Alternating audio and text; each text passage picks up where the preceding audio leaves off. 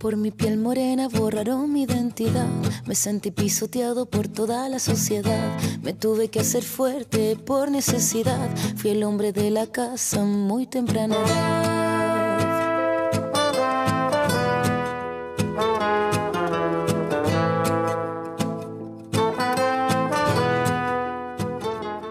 Hola, ¿cómo están? Hola, hola, bienvenidos. Nuevo capítulo. ¿Qué tal, comandante? Sí. Mucha gratitud a la gente que nos escucha en un nuevo capítulo del podcast Otaku Antifascista. Y esta Muchas semana les tenemos dos tremendas invitadas. Eh, nos las jugamos. Ahí Tremendísimos, tremendísimos. Producción se la comandantes. Producción lo dio todo esta semana. Lo dio todo y se logró. Estamos acá. Qué felicidad, Sí. tenemos dos invitadas muy geniales. Eh, ambas provienen del mundo del arte. Y Yes. eh, queremos presentarles a Aliwen, ya Aliwen. querida de la casa. ¡Yay! Aplausos imaginarios. No. Estoy haciendo gestos de aplauso para que la gente sepa. Ya que no. No quiero saturar el audio, pero se entiende, ¿no? claro. Así, aplauso.mp3. claro. Y Sí. tenemos también a Sebastián Ayala. Uh, se tiene ya la...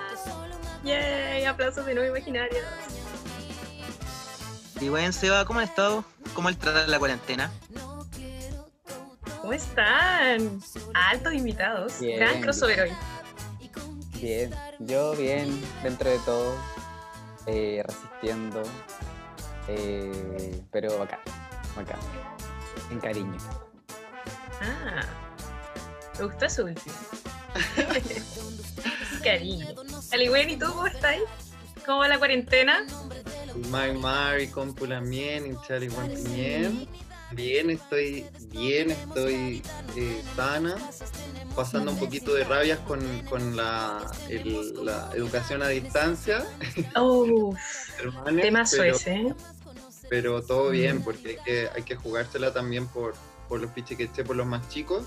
Así es. Muy feliz de estar también en un día súper importante para la comunidad mapuche champuria, que es el Guñol Chipanto, que también en Ayubun Guñol Chipanto. ¿no? Bueno, Sí. un nuevo ciclo lleno de Nehuen, lleno de, de buena energía para que, para que podamos hacer todo lo que se nos Mm. ocurra y ojalá también que la situación de la pandemia se pueda controlar, pueda mejorar y, y podamos volver a, a tocarnos nuestras cuerpas en las calles. Sí, que nos sobajemos nuevamente. Como resistencia Más, social. Extraño sobajearme resistentemente en Plaza Italia y gritarle a los padres. Qué, qué nostalgia, qué nostalgia. Pero ya, se, se viene, se- vamos a volver. Vamos a volver, obviamente. Liberar la corporalidad. Sí. Y bueno, con tan bonitas palabras, justamente estamos grabando hoy día en un Guiñol Tripantu. Y- Nuevo ciclo. Y, y eh, podemos partir comentando, tía Sailor, un temita que anduvo dando vueltas por las redes sociales, que es que está la embarrada con el manga de Boruto. Ay, ¿por qué siguen haciendo el manga de Boruto en primer lugar? Yo me sigo preguntando exactamente eso mismo. Deténganse, por favor. No es Naruto. Boruto no es Naruto. Basta, por favor. Boruto, mira, a propósito de lo que dijo Nari, Boruto es como una clase online. Es un poco eso, como el sucedáneo. Es como el sucedáneo de Naruto, weón. Muy feliz. Terrible. Sí, Pero sigue es como- resistiendo. Igual como los profes seguimos resistiendo haciendo clases online, me sumo a la lucha de, Aliwen, que también me ha tocado duro este semestre. Eh, Boruto sigue resistiendo. Sigue resistiendo ahí. ¿Podéis comentarnos qué, Si cómo tú lo sigue quieres resistiendo? leer así. Yo no te voy a juzgar, pero si tú quieres leerlo así, eh, claro, anduvo dando vueltas una imagen por ahí de Boruto que tiene que ver con un personaje medio desconocido y que ahora se sabe quién es y anduvo quedando la embarrada, como siempre, Ah, en redes ¿Y sociales. cuál? ¿Cómo? ¿Qué? Había un par de novedades en el mundo Taku. Ujú. eh, hay un par de novedades en el mundo Taku y también anduvieron circulando imágenes de lo que se viene de Estudio Ghibli, que lo estábamos comentando acá antes de grabar. Ah, Sí, medio giro. viene, parece que película en 3D. Medio giro ese, ¿eh? Desafiándose Miyazaki. Miyazaki es un viejo bien terco, según mi, mi visión del, del, caballero, y me sorprende mucho este giro material ideológico del señor. Pero bueno, igual, igual se agradece, ¿no? Quizás que iba a resultar de eso. Ahora creo que, el, que la película la va a dirigir su hijo, no, no él. A pesar de que obviamente él va a estar ahí metiendo la cuchara y retando al hijo.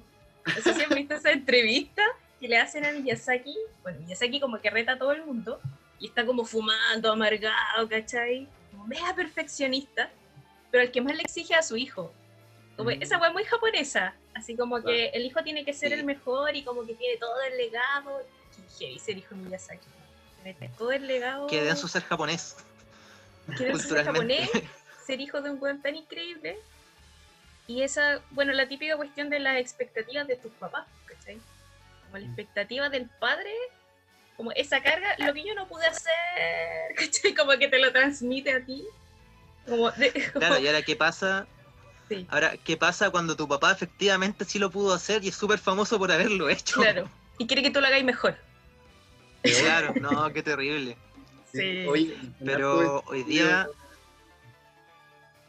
En hartos estudios de la, de la diáspora asiática se habla mucho sobre todo de la figura de la mamá. Entonces es muy curioso que Miyazaki padre sea ah como que está este, este estereotipo de la mamá dragón, se estudia así, como la mamá que, necesita la excelencia, le exige la excelencia a los hijos, académica, como que se ha vuelto un lugar en la representación muy común, entonces es muy como interesante que en este caso sea el padre que le está exigiendo ahí para que su hijo se haga cargo algún día del, del estudio, ¿no? Porque también Miyazaki es como el Francisco Bruñoli del Museo de Arte Contemporáneo.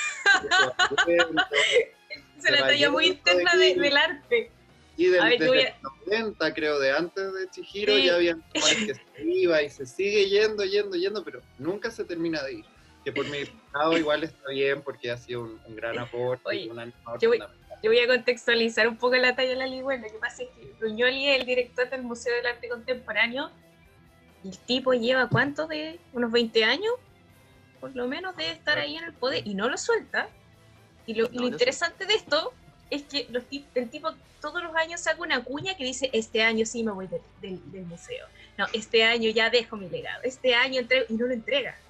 ¿Cachai? Solo lo anuncia, pero no lo entrega. Y está ahí, como lo que hablábamos de los diputados eternamente, bueno, ahora se van a ir todos para la casa, maravilloso. Pero es, es es como es, esa onda. Entonces, me encantó esa, analogía, pero contextualizada que se entiende toda la gente del mundo, que no es del mundo del arte, no cacha tanto. Es muy chileno igual eso, o sea. Sí.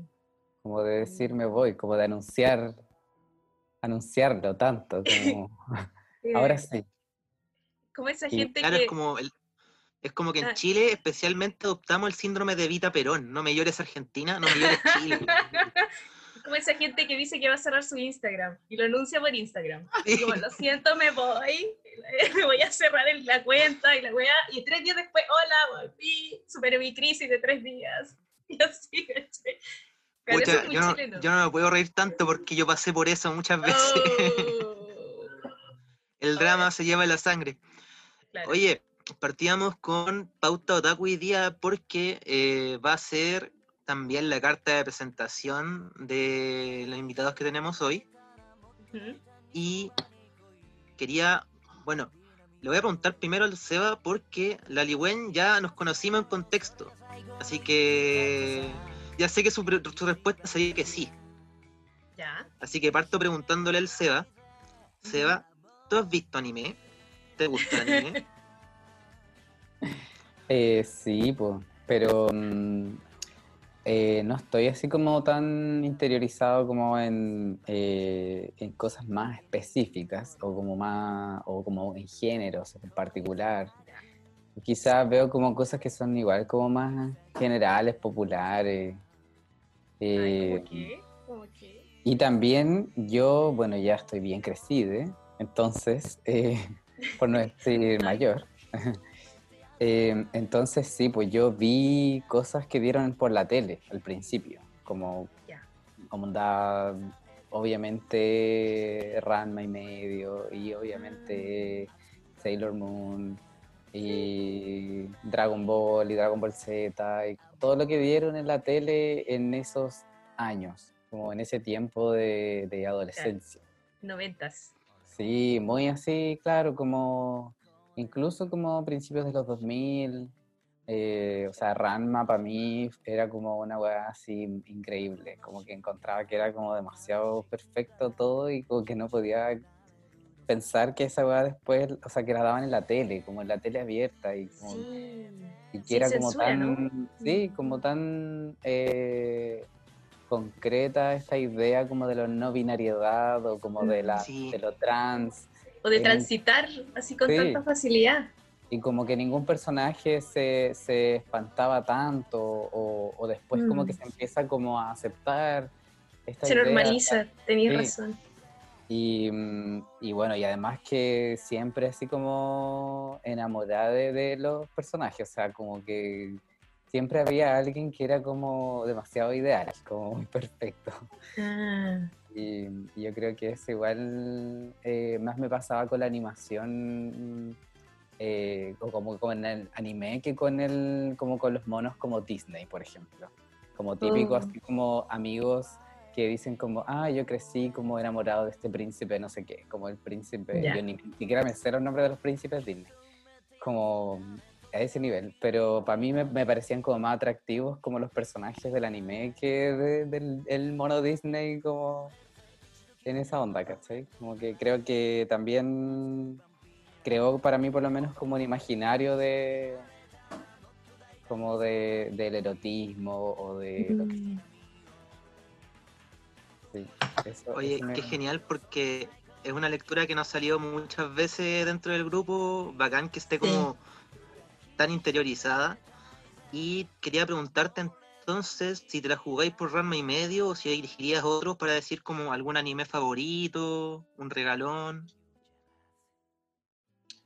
no sé, yo creo que sí, favorito.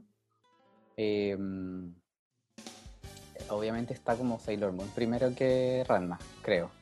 Igual Sailor Moon es como más, bueno, es más, es más pop, como más, eh, eh, quizá como más, más masivo. Pero, pero creo que como que toda la trama de la Sailor Moon es tan enredada y tan como larga y complejísima. Es que es muy larga, pues sí, tiene muchas Sí. temporadas. Y, y tienen como muchas tramas, como de la hija que no era la hija, pero que era la madre, que, Es como un culebrón. Es se transforma en una telenovela. Sí. Se transforma en telenovela. Yo creo que eso para mí es como lo Sí. más lindo. Como, mm, y, que, y que creo que de alguna manera es súper heavy, pero esta weá como dentro del mundo del teatro y del arte quizás es como muy poco poco académico, pero para mí yo creo que eh, Sailor Moon igual generó como mucha influencia en mi escritura o en, en la forma como de, de meter personajes como que vienen de lugares que no son reales o de otros universos, de otros espacios que son como paralelos y, y que están en tiempos distintos, como en tiempo, tiempo, espacio distintos al personaje que está como en la Tierra, por decirlo así. Entonces, eso sí generó como mucha influencia en mí y bueno, y la figura como de Tuxedo Mask y como el amor romántico. Claro. como que obviamente sí, para mí también eso generó como, como muchas preguntas, muchas dudas, como a los 11 años, ¿cachai? 10, 11 años. Yo, yo estoy un poco de Oye, acuerdo con eso, con como eso que, que está- encuentro que el... Ah, no interrumpí. Como que encuentro que el... Sí, no. Breve, breve comentario. Como que creo que el anime nos invitó quizás desde la infancia a preguntas súper complejas. Esa es mi sensación, como preguntas complejas, como incluso más abstractas para un niño, ¿cachai? Pero que nos tomamos quizás con mucha naturalidad porque era una animación y era parte de lo que tú consumías todos los días. Y además, sumado, a como lo decía el Seba, eso estaba normalizado dentro de esa, dentro de esa animación, ¿cachai? Como ver estas transiciones de género, problemática, es mi hija, no es mi hija, el amor romántico, o la misma relación lésbica que uno ve en Sailor Moon, ¿cachai? Eran cosas que ni siquiera tus papás tenían tan normalizadas, pero en lo que tú consumías sí estaba. Entonces creo que naturalmente, como quizás generacionalmente, empezamos a quizás aceptar, antes de saber que estábamos aceptando o normalizando ciertas situaciones que ahora quizás ya están mucho más eh, como en la palestra o discutidas. ¿no? Creo que el anime tuvo como un rol importante quizás más de lo que se dice en ese sentido. Oye, y ¿Mm? escuchando también justo lo que decía el Seba, nos puede servir para hacer un link con nuestra invitada Liwen, porque Yes. Sebastián, actor eh, del mundo de las artes escénicas, también he visto por ahí que un personaje muy multiperformático, multifacético, eh, nos comentaba nos comentaba que la academia podría tener cierto resquemor, por ejemplo, para decir que Sailor Moon pueda influenciar en el arte, quizás, Mm, a una persona en el arte, y nos sirve para conectar con nuestra invitada Li Wen, quien eh, trabaja un poco sobre eso. La pusimos en ese contexto, de hecho, ahora tenemos la oportunidad de agradecerle en vivo la invitación que nos estuvo haciendo el verano de este año, hace meses ya. mm. Eh, Cuando nos podíamos Y- juntar. sí, Cuando- bueno, sí, po, en el verano cuando nos podíamos juntar, eh, surgió una exposición, que fue cuando conocimos a la Liwen, eh, que se llama Hijes del Bullying, arte otaku chileno de post-transición, curada por eh, nuestra querida Liwen, y nos invitó a esa exposición eh, a hacer un pequeño conversatorio sobre, bueno, nosotros, lo que hacíamos, cómo veíamos esto del anime, la política, entre otras cosas, y ahí nos terminamos conociendo con nuestra queridísima. Intentamos hacer un live, quizás hay, hay personas que están escuchando esto que estaban en ese live, y no nos resultó por temas técnicos, entonces teníamos esta deuda hace rato y esta conversación pendiente con la Liwen. Que, sí. bueno, muy agradecida de que estés acá nuevamente y que por fin podamos tener ¿no? estas conversaciones. Oye, Ali, bueno, yo te dejé en segundo lugar esta pregunta porque tú, yo sé que nos servía de mucho preguntarte si a ti te gusta el anime. ya viendo Es como, obvio. una- Claro. Pero creo que sí puedo partir bombardeándote un poquito con esa pregunta densa de si te jugáis la mano, si te jugáis las manos al juego por algún anime, así como anime favorito o manga favorito. Bueno, eh, Mayunculen, yo estoy muy agradecida no solo de estar aquí, eh, Shamolen, sino también de, de las palabras de la verdad para mí. Yo agradezco a ustedes de, de que hayan aceptado la invitación y haber participado de ese proyecto de arte, eh, donde también pudimos dar una mirada estética al, a- al brigadismo, ¿no? a la brigada otaku antifascista Mm, en miras también de, de otras discusiones como la, la Brigada Otaku Antifascista Indígena. sí. Y, y nada, agradecerle a usted.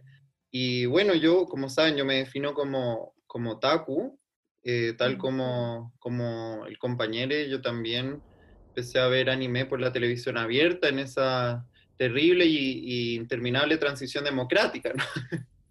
que al final vio su cierre natural no en, en el cumplimiento de, de las promesas de la democracia, las promesas del libre mercado, sino más bien culminó, según varios historiadores, por, por lo que fue la explosión social del 2011, o sea, cómo se agudizaron la, la precarización de la vida, del neoliberalismo, y al final terminamos en un estado raro como que de pseudo democracia, pero que seguía con políticas, digamos, abiertas, de, necropolíticas abiertas de, de precarización de la vida y también de, de fascistas, ¿no? De, de censura, de control soberano. Entonces, eh, bueno, eh, yo creo que de- es- todo eso tiene que ver con, con el anime hoy día, eh, como lo que significa hoy día la subcultura otaku para, para la revolución de octubre y para, la- para las personas que ahora ya no somos tan jóvenes, pero que fuimos jóvenes, crecimos con, eso- con esos contenidos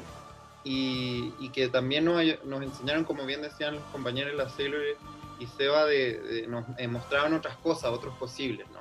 Otros posibles de Mm. representar nuestro género, nuestra sexualidad, otros posibles de, de asociación política. O sea, yo creo que además del amor romántico, creo que a veces uno lee, por ejemplo, Sailor Moon, uno lo puede ver en, a primera lectura desde el amor romántico, ¿no? que es muy del género del chollo, eh, Claro. pero le da una segunda vuelta, está ahí el amor, también la sororidad o la fraternidad, Mm. el, el amor entre amigos y la ternura como una posibilidad incluso de salvar el mundo del apocalipsis, o sea, así como realmente eh, un sentimiento de comunidad que yo creo que es muy interesante. Sí, Y bueno, y de esa misma época, la verdad es que yo sería muy difícil decir, este es mi anime, mi manga favorito.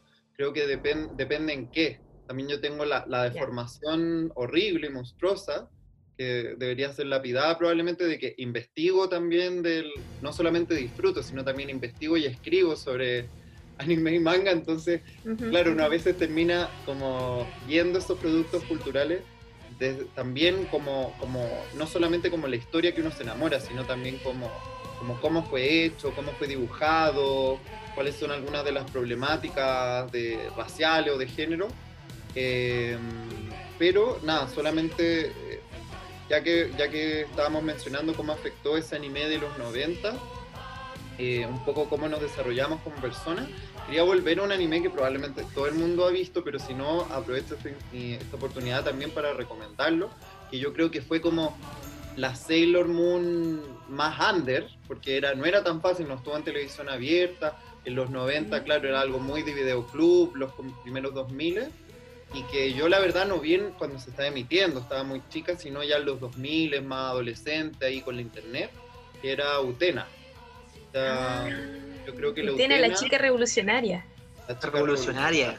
Sí. Utena, yo creo que es muy interesante porque yo creo que eh, la mangaka realmente vuelve muy literal un mensaje que yo creo que estaba en Sailor Moon, pero Sailor Moon también teniendo que cumplir con un con, con entregas, ¿no? Con Claro. entregas regulares que te exigen que también eh, sea un, un anime, un manga episódico, donde se resuelvan los problemas rápidamente cada, cada episodio.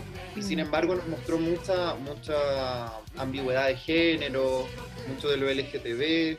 eh, pero claro, con ese velo un, poco, un poquito más comercial, que lo- yo, para mí lo comercial no necesariamente es malo, Claro. eh, si es que tiene una reflexión, por ejemplo, como el Sailor Moon, pero Utena, yo creo que si bien en su momento quizás no fue tan, tan popular como Sailor Moon, es muy, Es muy interesante la presentación de género, eh, la representación de lo lésbico y también Sí. eh, toca algo que yo creo que es un tema en el anime fuertísimo, que a veces como que da un poco como nervio de hablar porque es un tema súper complejo, que tiene que ver con el colonialismo, que tiene que ver con, con el patriarcado, con todos estos temas un poco que uno no quiere tanto hablar a veces cuando quiere disfrutar de un anime nomás, Claro. que es la relación interracial po, de la Utena, que Sí. es una shoujo claramente caucásica, claramente de rasgo, de rasgo europeo, y que Ujú. la rosa por la cual luchan todos estos escuderos eh, es de ascendencia india. Sí. Entonces, como para el imaginario también japonés, como hay, eh, nosotros, por ejemplo, en Chile, el racismo en Chile tiene, no, se fijan en, en la diferencia fenotípica de los bolivianos, de los peruanos, más Mm. recientemente los haitianos.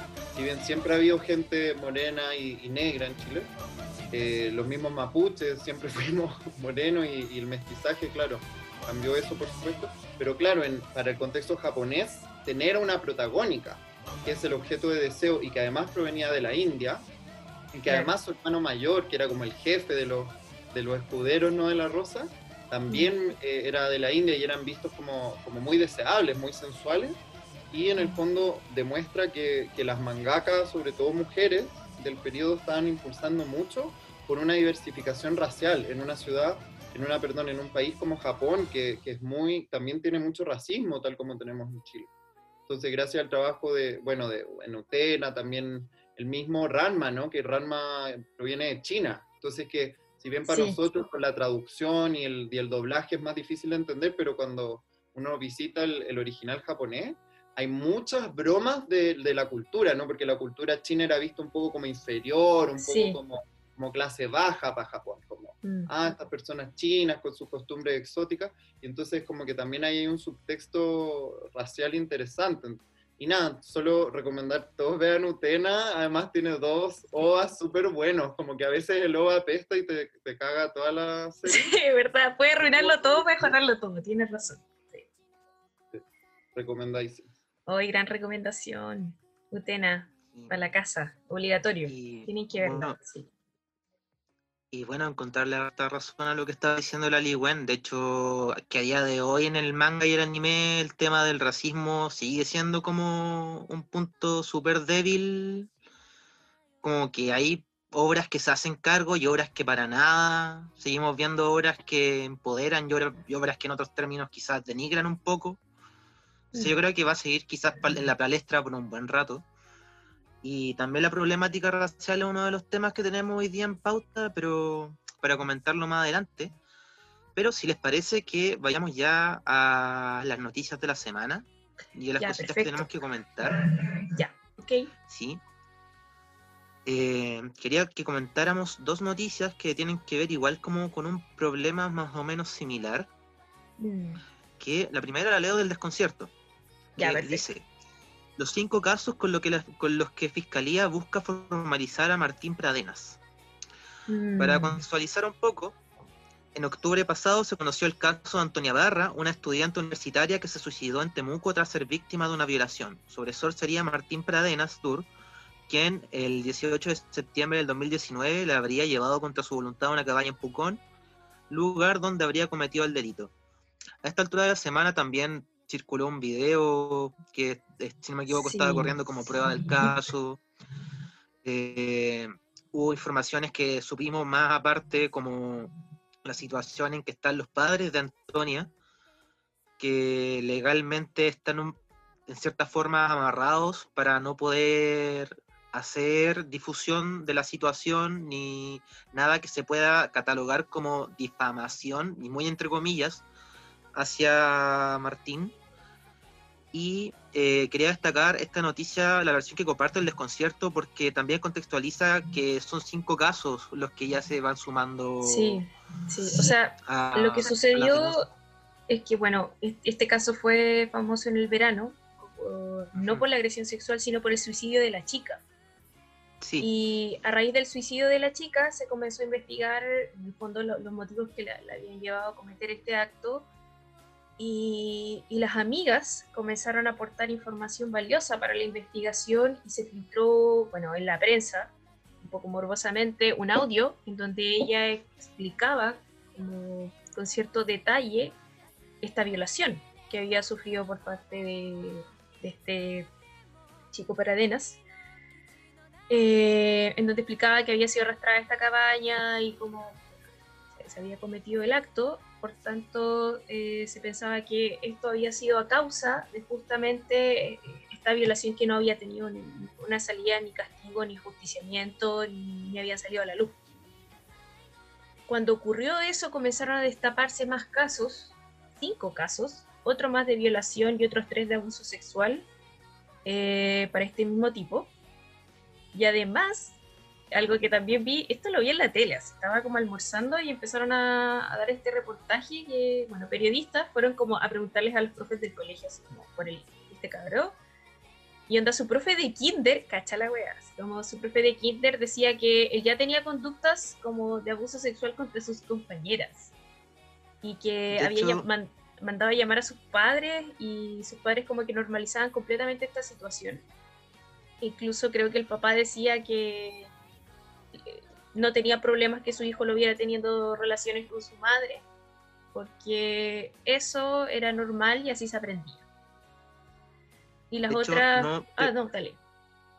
pre- prefiero no leer como todo el artículo en vivo, como porque es demasiado detallista, pero recomiendo mucho la versión del desconcierto porque detalla Sí. la- eh, los casos respecto a las otras denuncias. Sí. Y si empiezas a leerlo, incluso narrativamente, te va configurando un poco un perfil bien denso. Como Una, una de. persona de violación Sí. o un abusador sexual recurrente, no ocasional, o sea, alguien que Sí, hay algo ahí, ¿no? Y que es algo que ha sido normalizado durante años y ahora está siendo encubierto, en el fondo, deliberadamente encubierto por, por familias y otras influencias. Que, bueno, eso es lo Claro, que estoy y- especulando, ¿no? es que de hecho, por parte del abogado de la defensa de Mm. Martín, y cito de nuevo al desconcierto, en tanto, el abogado de Pradenas asegura que todas las denuncias fueron realizadas por mujeres cercanas a Antonia, a pesar de que cada una de las víctimas asegura no conocerse entre sí. Y citan, Mm. concurrieron únicamente amigas directas o indirectas de Antonia Barra y de su círculo. se sitúa dentro de un esfuerzo y estrategia para hacer aparecer al acusado como un violador en serie, expresó el abogado.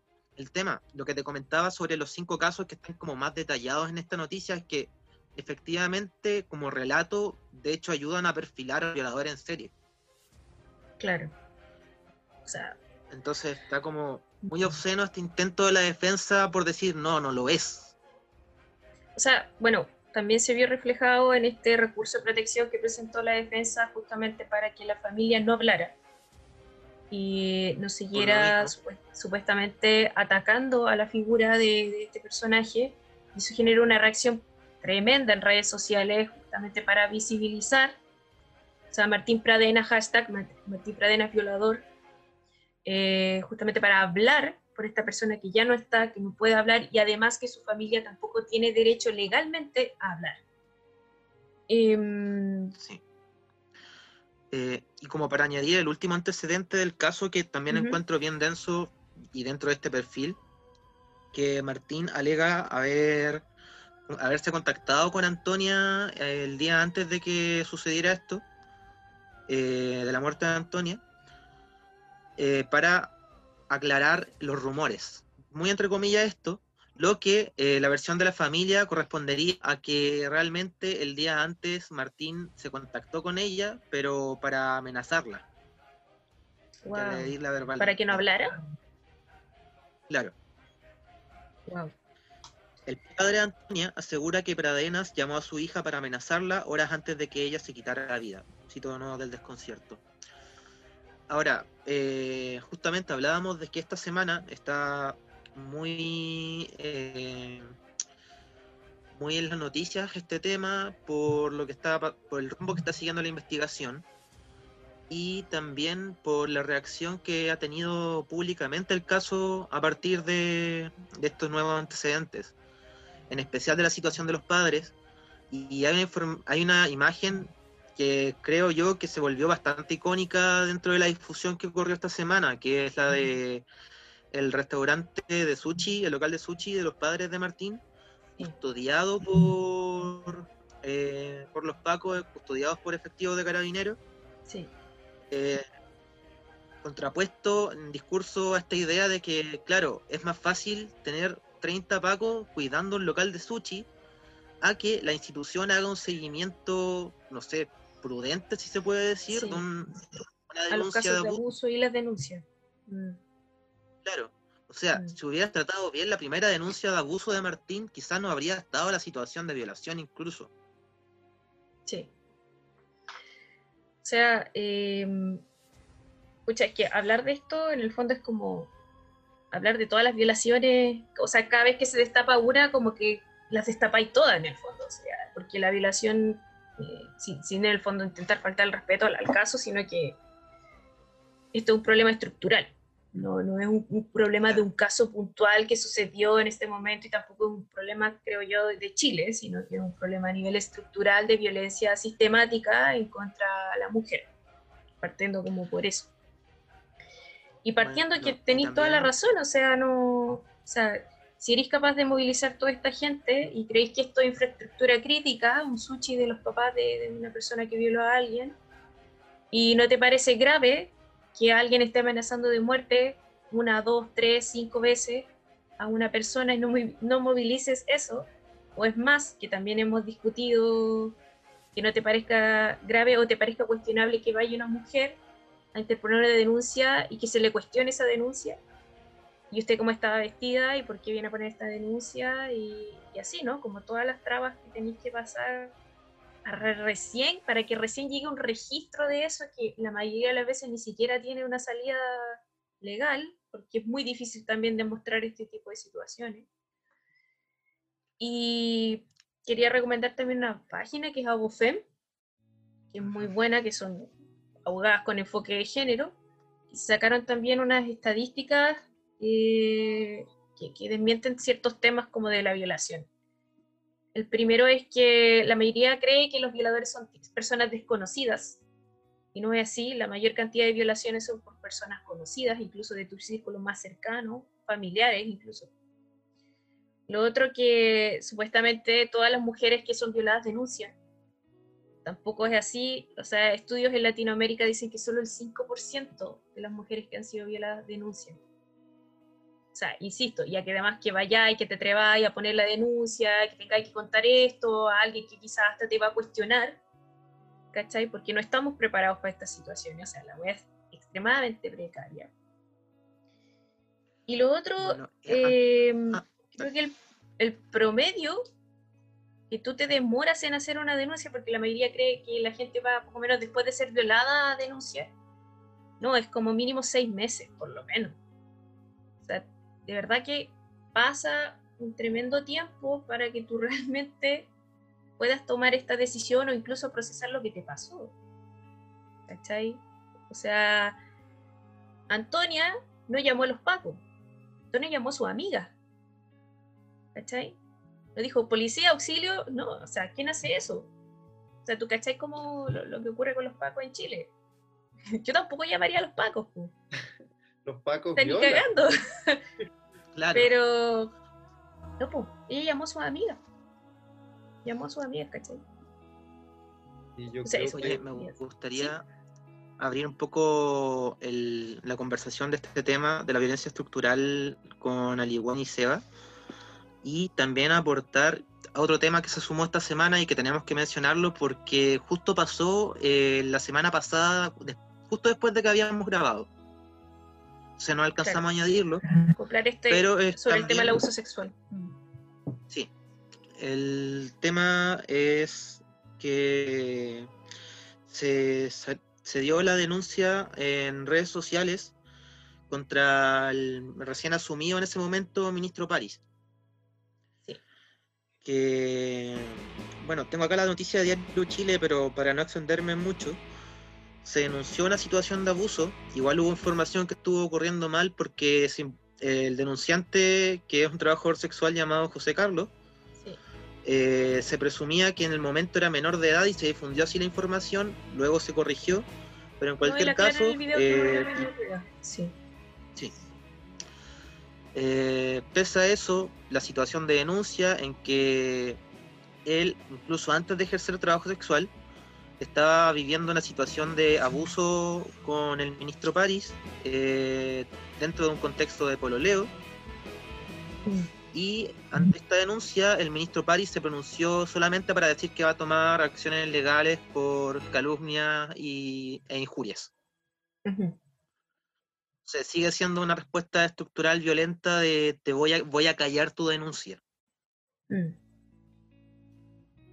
Yo creo que hay un tema acá para hablar, eh, que es el vínculo entre, yo creo, lo que es el autoritarismo que se ve, la, la tendencia fascista autoritaria que hemos visto desde, digamos, desde siempre, desde la transición, pero que se ha agudizado y se ha transparentado desde el octubre, desde el despertar, eh, con el patriarcado. Yo creo que ahí hay una, Sí. hay un, no puedo estresar lo suficientemente como hay un vínculo directo en la dominación patriarcal eh, social, digamos, y en la política o necropolítica de- del autoritarismo en Chile, del fascismo en Chile. O sea, la verdad es triste, pero no es sorprendente de que en el fondo Mm. eh, se genera jurídicamente eh, una tolerancia, ¿no? O sea, vemos una alta tolerancia Sí. hacia las conductas eh, abusivas eh, en términos sexuales. Em, bueno, yo habiendo siendo sobreviviente también del abuso sexual, para mí es un Mm. tema muy heavy percibir cómo está la culpa constante a la víctima, ¿no? O sea, hay un escrutinio total de las víctimas, eh, no así de los perpetradores. Yo creo que eso va de la mano con el, un mensaje que está tratando de mandar el Ejecutivo, que está tratando de mandar el Legislativo, que es de que estamos en la ley de la jungla, el más fuerte, ¿no? ¿Y Exacto. quién es el más fuerte? Obviamente el que tiene la- el monopolio de la violencia, que sería en un Mm. Estado, se supone democrático, las Fuerzas Armadas en primer, en primer grado, ¿no?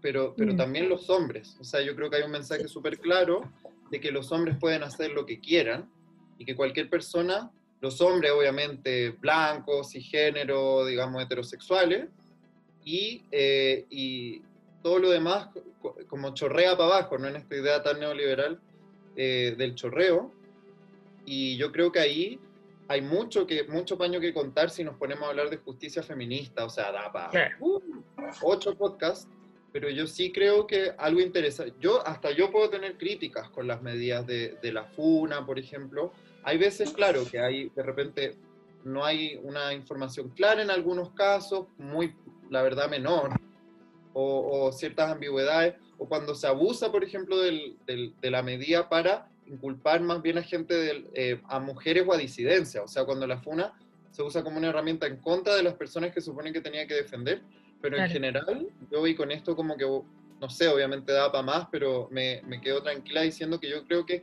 esa es la importancia al final de la justicia social feminista.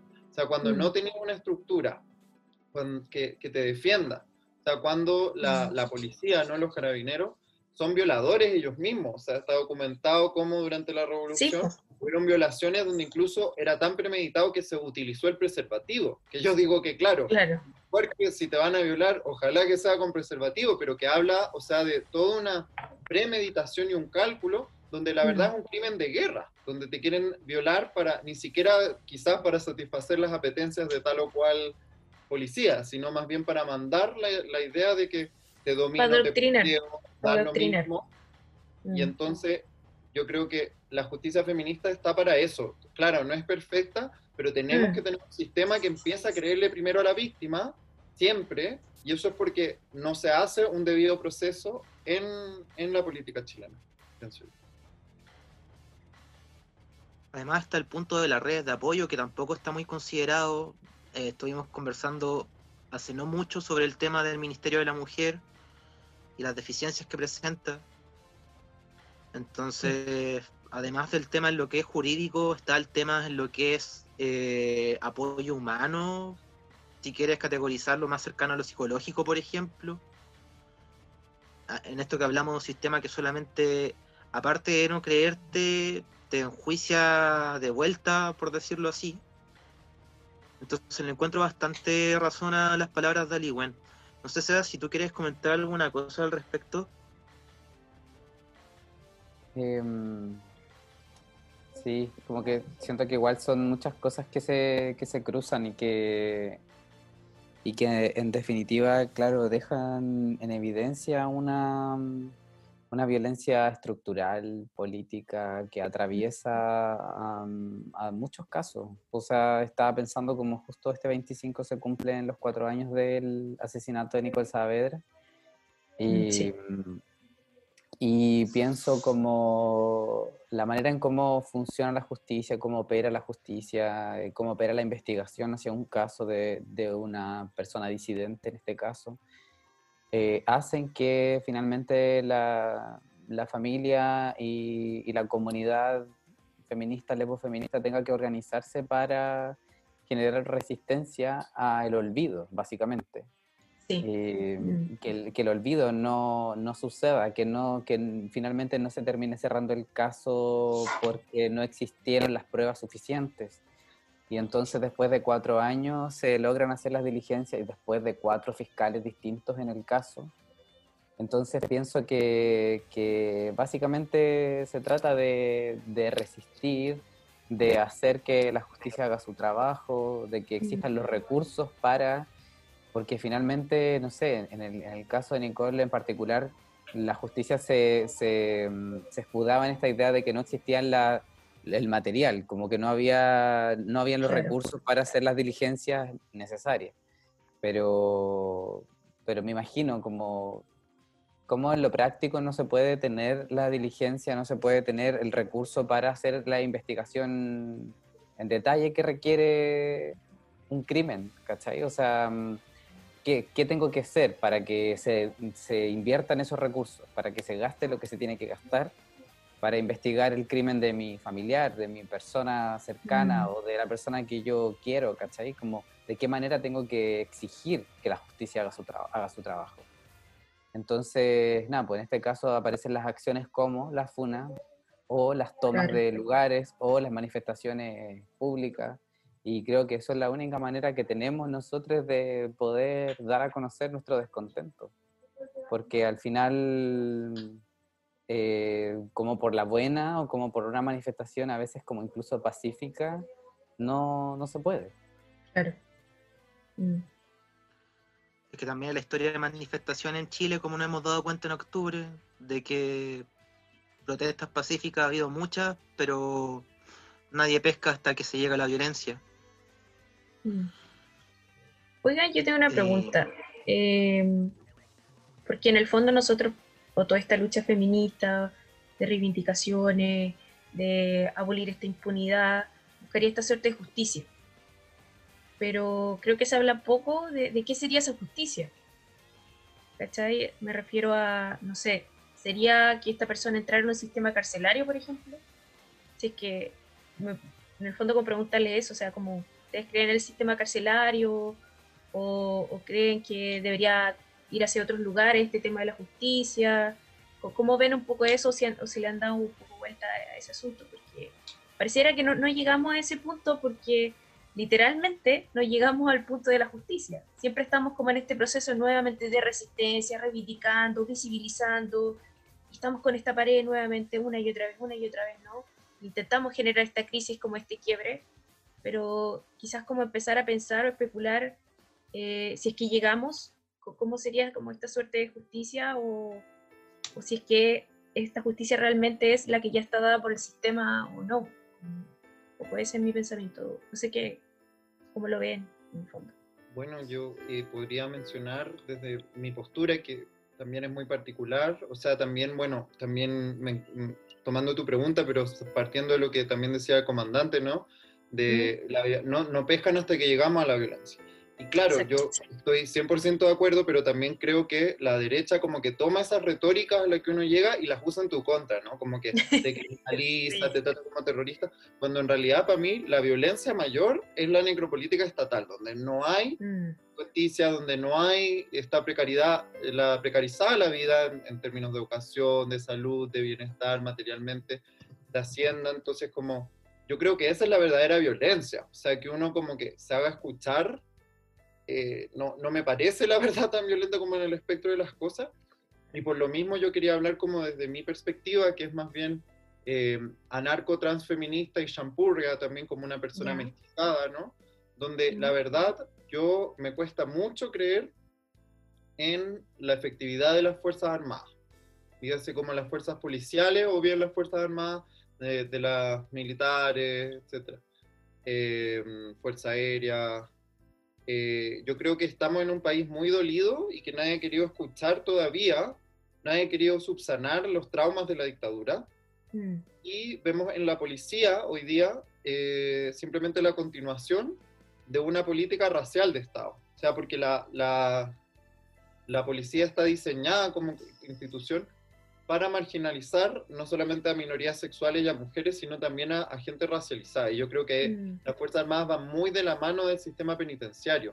O sea, yo creo que la cárcel realmente, la cárcel como idea, podría estar bien, ¿no? Como un lugar de reclusión social eh, donde uno, digamos, capaz, se recapacitara o adquiriera las competencias para reinsertarse en una sociedad. Eso no es lo que pasa en las cárceles. Las cárceles lo Claro. que están diseñadas es para reproducir el sistema de clases, porque si mm. eres de un estrato social mayor, lo más probable es que, digamos, incluso como Martín eh, Pradenas, Pradenas, ¿verdad? Martín Sí. Pradenas, probablemente, o sea, ¿cómo puedo esperar yo que él va efectivamente cumplir? O sea, si están básicamente defendiendo lo- establecimientos de sus padres, o sea, yo creo que ahí hay un claro termómetro de la justicia, un poco cómo, cómo mira esta familia, ¿no? Como, Claro. defendiendo a, a los depredadores. Entonces, la verdad, yo escucho mucho lo que está pasando en- con Black Lives Matter en Estados Unidos. Mm, Yo creo que hay ahí un movimiento muy fuerte también de la política negra, ¿no? Que, que Sí, también tiene la, la desgracia y la virtud de que obviamente la gente afrodescendiente muchas veces es muy obvia su pertenencia al grupo étnico por su, por su apariencia física, ¿no? Por su fenotipo y todo.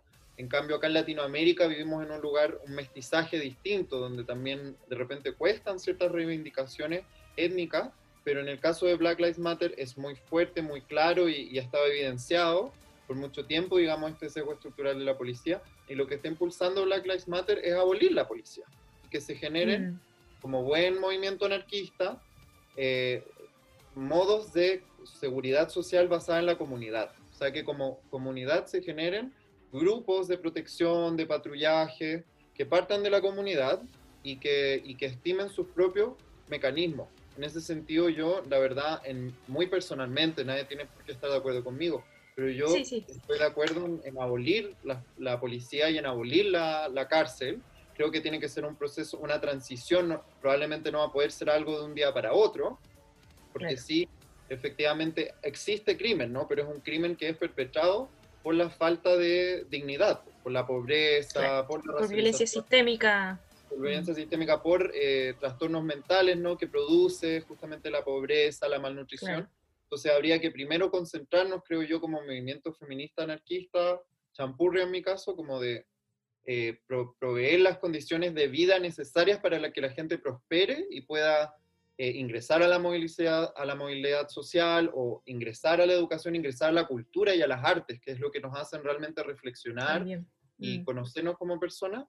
Y de ese modo llegar eventualmente a un, en primer grado a, a quitar las Fuerzas Armadas de, de, todo tipo, porque no se han demostrado incapaces de ejercer su rol, que es cuidar al pueblo, defender al pueblo al revés. En Chile históricamente las Fuerzas Armadas atacan a su pueblo, o sea, es como el, mundito al revés. Entonces, por un lado abolir y más lentamente, por otro lado, llegar a cerrar las cárceles, ya que pensemos socialmente, yo creo que no es fácil, no hay una fórmula perfecta. A los violadores le pegamos una pata en el poto y no, no, no es, yo creo que mm. no hay una sola fórmula, pero que sí, sí es complejo. tenemos que pensar como comunidad cómo recriminar a esa persona. A mí la verdad no me interesa martirizar, o sea, si bien es alguien que nunca simpatizaría conmigo, este señor Martín, yo tampoco creo en perpetrar la violencia sistémica que, que, él y que lo que él representa, que es el patriarcado, ha hecho históricamente. O sea, yo me gustaría que esa persona, dentro de las mejores capacidades de un sistema médico, educacional, cultural,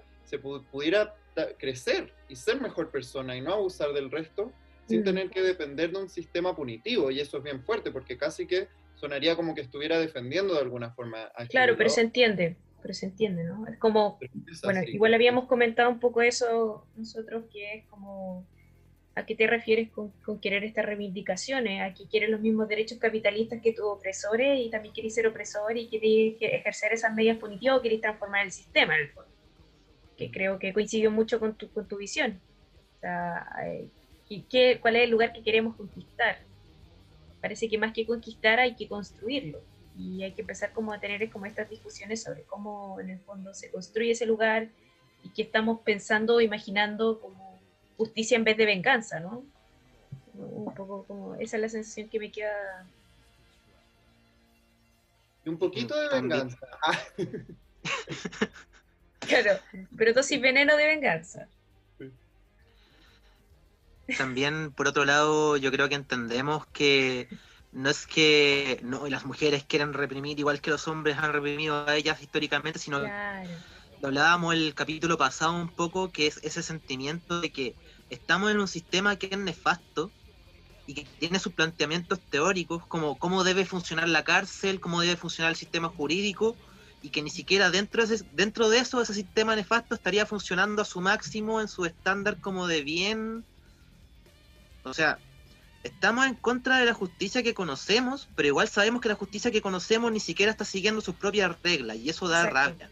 Exacto, tiene un currículum oculto. Nos impusieron un sistema jurídico y ese sistema jurídico ni siquiera está funcionando. Mm. Entonces como que también de ahí nace esa rabia vengativa, si se quiere decir, como llama de la entraña. Y yo creo que también un poco previa a plantearse cómo, cómo reconstruimos el sistema al final también quisiera preguntarle al Seba cómo, qué considera él respecto al tema eh, del sistema carcelario. Em, sí, al igual que, que, estaban diciendo ustedes y al igual decía, creo que pienso que, mm, el sistema carcelario, claro, reproduce, es como un, un micro país que reproduce el sistema de violencia y el sistema de clase al interior de las cárceles mm. y que en ningún lugar, en, de ninguna, en ninguna medida significa un espacio de, de, reconversión o de, o de incluso como adquirir nuevas habilidades o creer en, mm. que, en que se puede eh, reinsertar a una persona. O sea, normalmente quienes hemos conocido de alguna manera el sistema carcelario, sabemos que, que al interior de la cárcel una persona sale como con mucha más rabia, sale como mucha más violencia. O sea, es muy común que una persona salga de la cárcel y mate a alguien o cometa otro crimen o cometa como otro delito. Mm. Sí, como inmediatamente después de haber salido de la cárcel, porque es tanta la presión que se siente adentro de estar privado de libertad em, por, el, por el hecho que sea, em, que, que evidentemente la persona no va a salir feliz de reinsertarse, porque sabe que afuera tampoco va a tener una posibilidad de la Mm. El estigma que significa haber estado en privado de libertad también significa un peso súper enorme para la persona que estuvo adentro y, y, ni hablar de las cárceles de mujeres. O sea, todas las mujeres que están privadas de libertad y que salen luego después en libertad también se enfrentan al estigma durante mucho tiempo. Yo creo, que incluso mucho más que el hombre. Y, entonces creo también que, claro, si bien está muy difícil como pensar en, en, esta idea de como de reentender la cárcel o como pensar en qué es la cárcel, eh, creo que el sistema carcelario no funciona y eso está como, no sé, siento para mí que está como súper comprobado y, y, como lo decía mm. Ali Wen, creo que también es muy difícil pensar que las personas que van a estar privadas de libertad sean de, de una clase digamos, como alta, ¿cachai? O sea, la gente que, la mayoría que llega a la, a la cárcel eh, son personas de clase media o de ahí para abajo, ¿cachai? Eh, he tenido la oportunidad de, de, estar en centros de reclusión para menores eh, a propósito de, de, una obra en la, que, en la que estoy actuando y estuvimos trabajando durante todo el año pasado y que estrenamos en medio de la revolución, a pesar de todo. Wow. Y claro, está, la obra está inspirada en una investigación que hicieron unos compañeros en, en la cárcel de Limache, en, el, en, el, en, la, en una cárcel de menores de, de Limache. Y, y, claro, o sea, tuve la oportunidad de estar ahí, conocer a los, a los cabres que están adentro, privados de libertad, por distintas razones. Y finalmente te das cuenta que, que claro, pues muchos de ellos eh, vivieron situaciones de precariedad, de soledad, y que son cabros chicos al final. Mm. Son, son cabros chicos de 14, 13 años, 14, 15, y, y, que, no sé, como que después de todo te das cuenta de que igual muchos de ellos solo necesitaban como un poco de compañía, ¿caché? Un poco de atención, de, de afecto. Mm. Y yo creo que ese, por mi parte, creo que es como lo más revolucionario de toda esta weá, a pesar de que, de que en algún momento alguien pudiera querer como un poco de venganza, pero yo creo que eso sería para mí como responder 100% con la venganza, es como responder bajo la misma lógica de la violencia estructural. Y, y, para mí, no sé, como que responder con darle un poco de amor a, esa, a ese espacio tan violentado ya, creo que para mí es, es mucho, es mucho más revolucionario. Y, y, pensaba como en cuando partió la pandemia, eh, a mí me causaba como demasiado angustia pensar en las personas que estaban privadas de libertad y que todas, muchas personas, incluso me sorprendió mucho, que en redes sociales eh, decían que como que básicamente esas vidas valían menos, ¿cachai? Y yo estaba como súper angustiado eh, sabiendo eso, ¿cachai? Como pensando en que la gente estaba en sus casas como calentita, cuidada, protegida, y los cabros viven en una situación de hacinamiento para cagar, ¿cachai?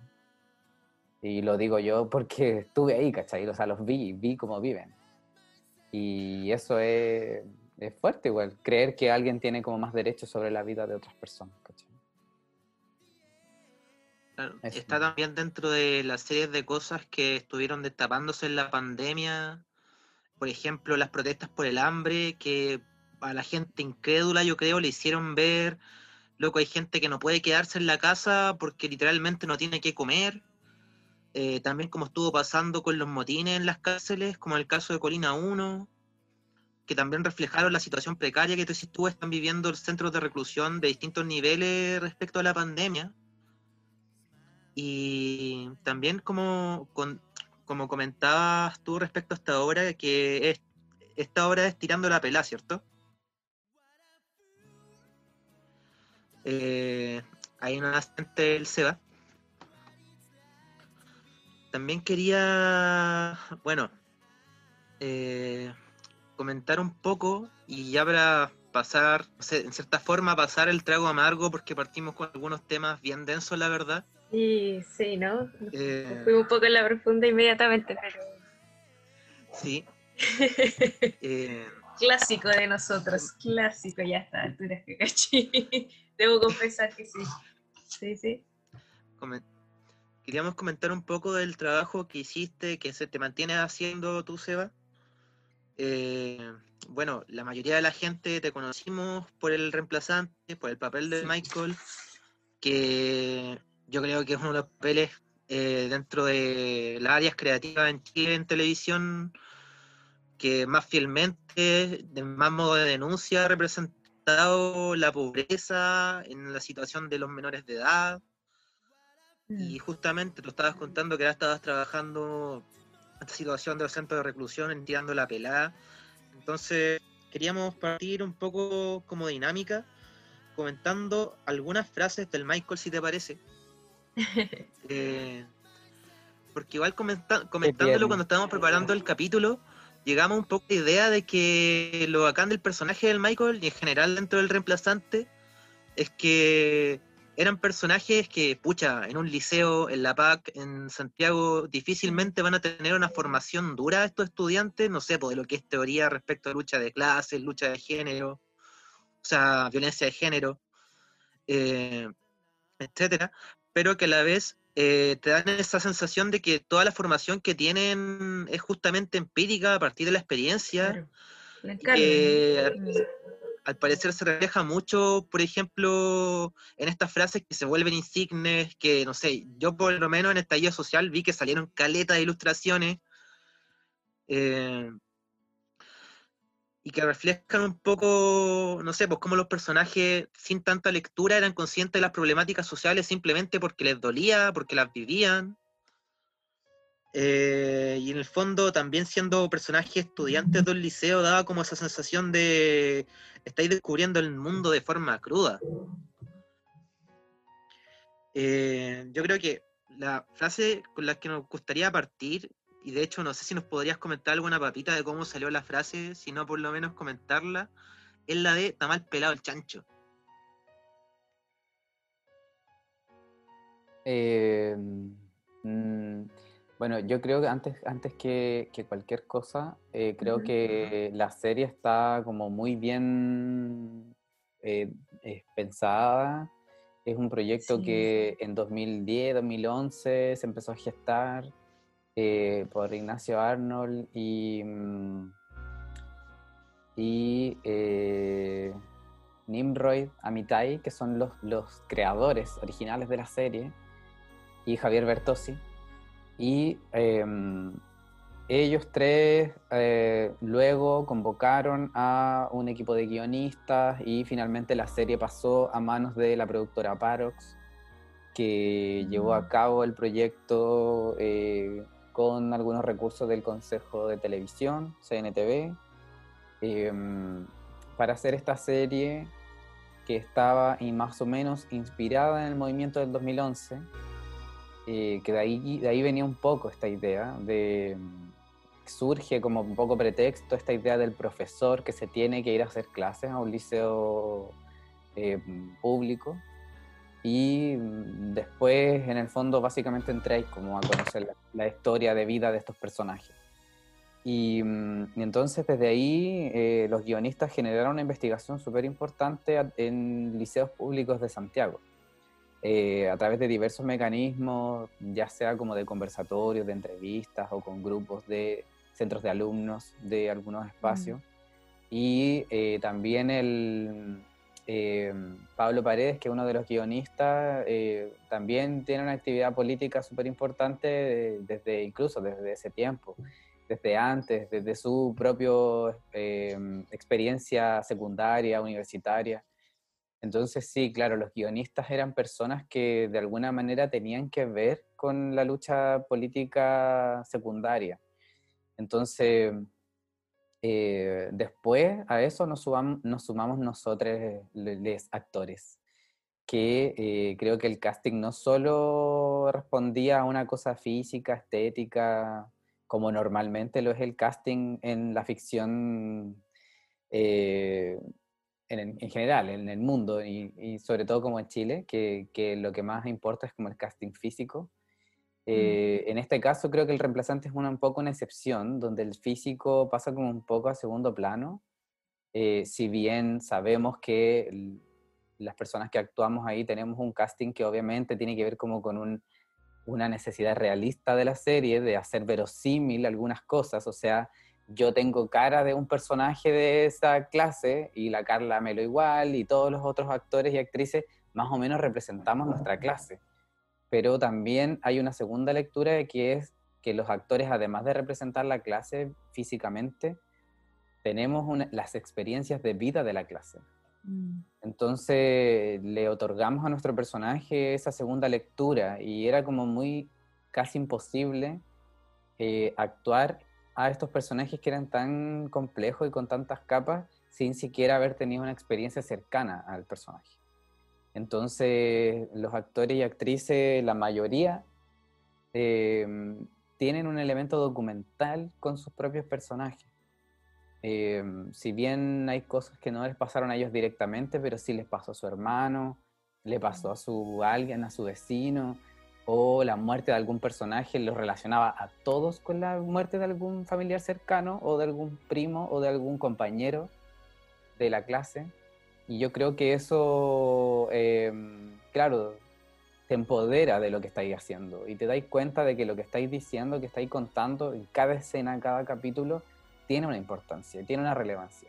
Esa escena en particular del está mal pelado el chancho, claro, está mm, escrito en el guion, es parte del guion, pero pasaba algo súper eh, especial con esa escena, con esa situación, porque era como una de las primeras escenas donde se veía al Michael robando, sí, literal, ya como más allá del tema del tráfico, que era como lo que se había tocado más, pero acá lo veíamos robando y, que entraba a una propiedad privada, robaba a la casa de alguien y además robaba la casa de alguien que conocía.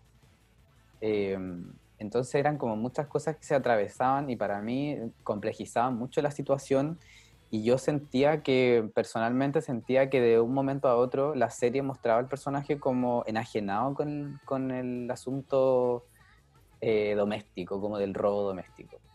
Y cosa que durante muchos capítulos nunca habíamos visto del personaje. Entonces, em, la realidad de la situación de la escena estaba contada como si eh, el Michael y el Víctor entraran a la casa de la, mm, de la Rosario y no solamente robaban, sino que se apropiaban de cosas, de espacios.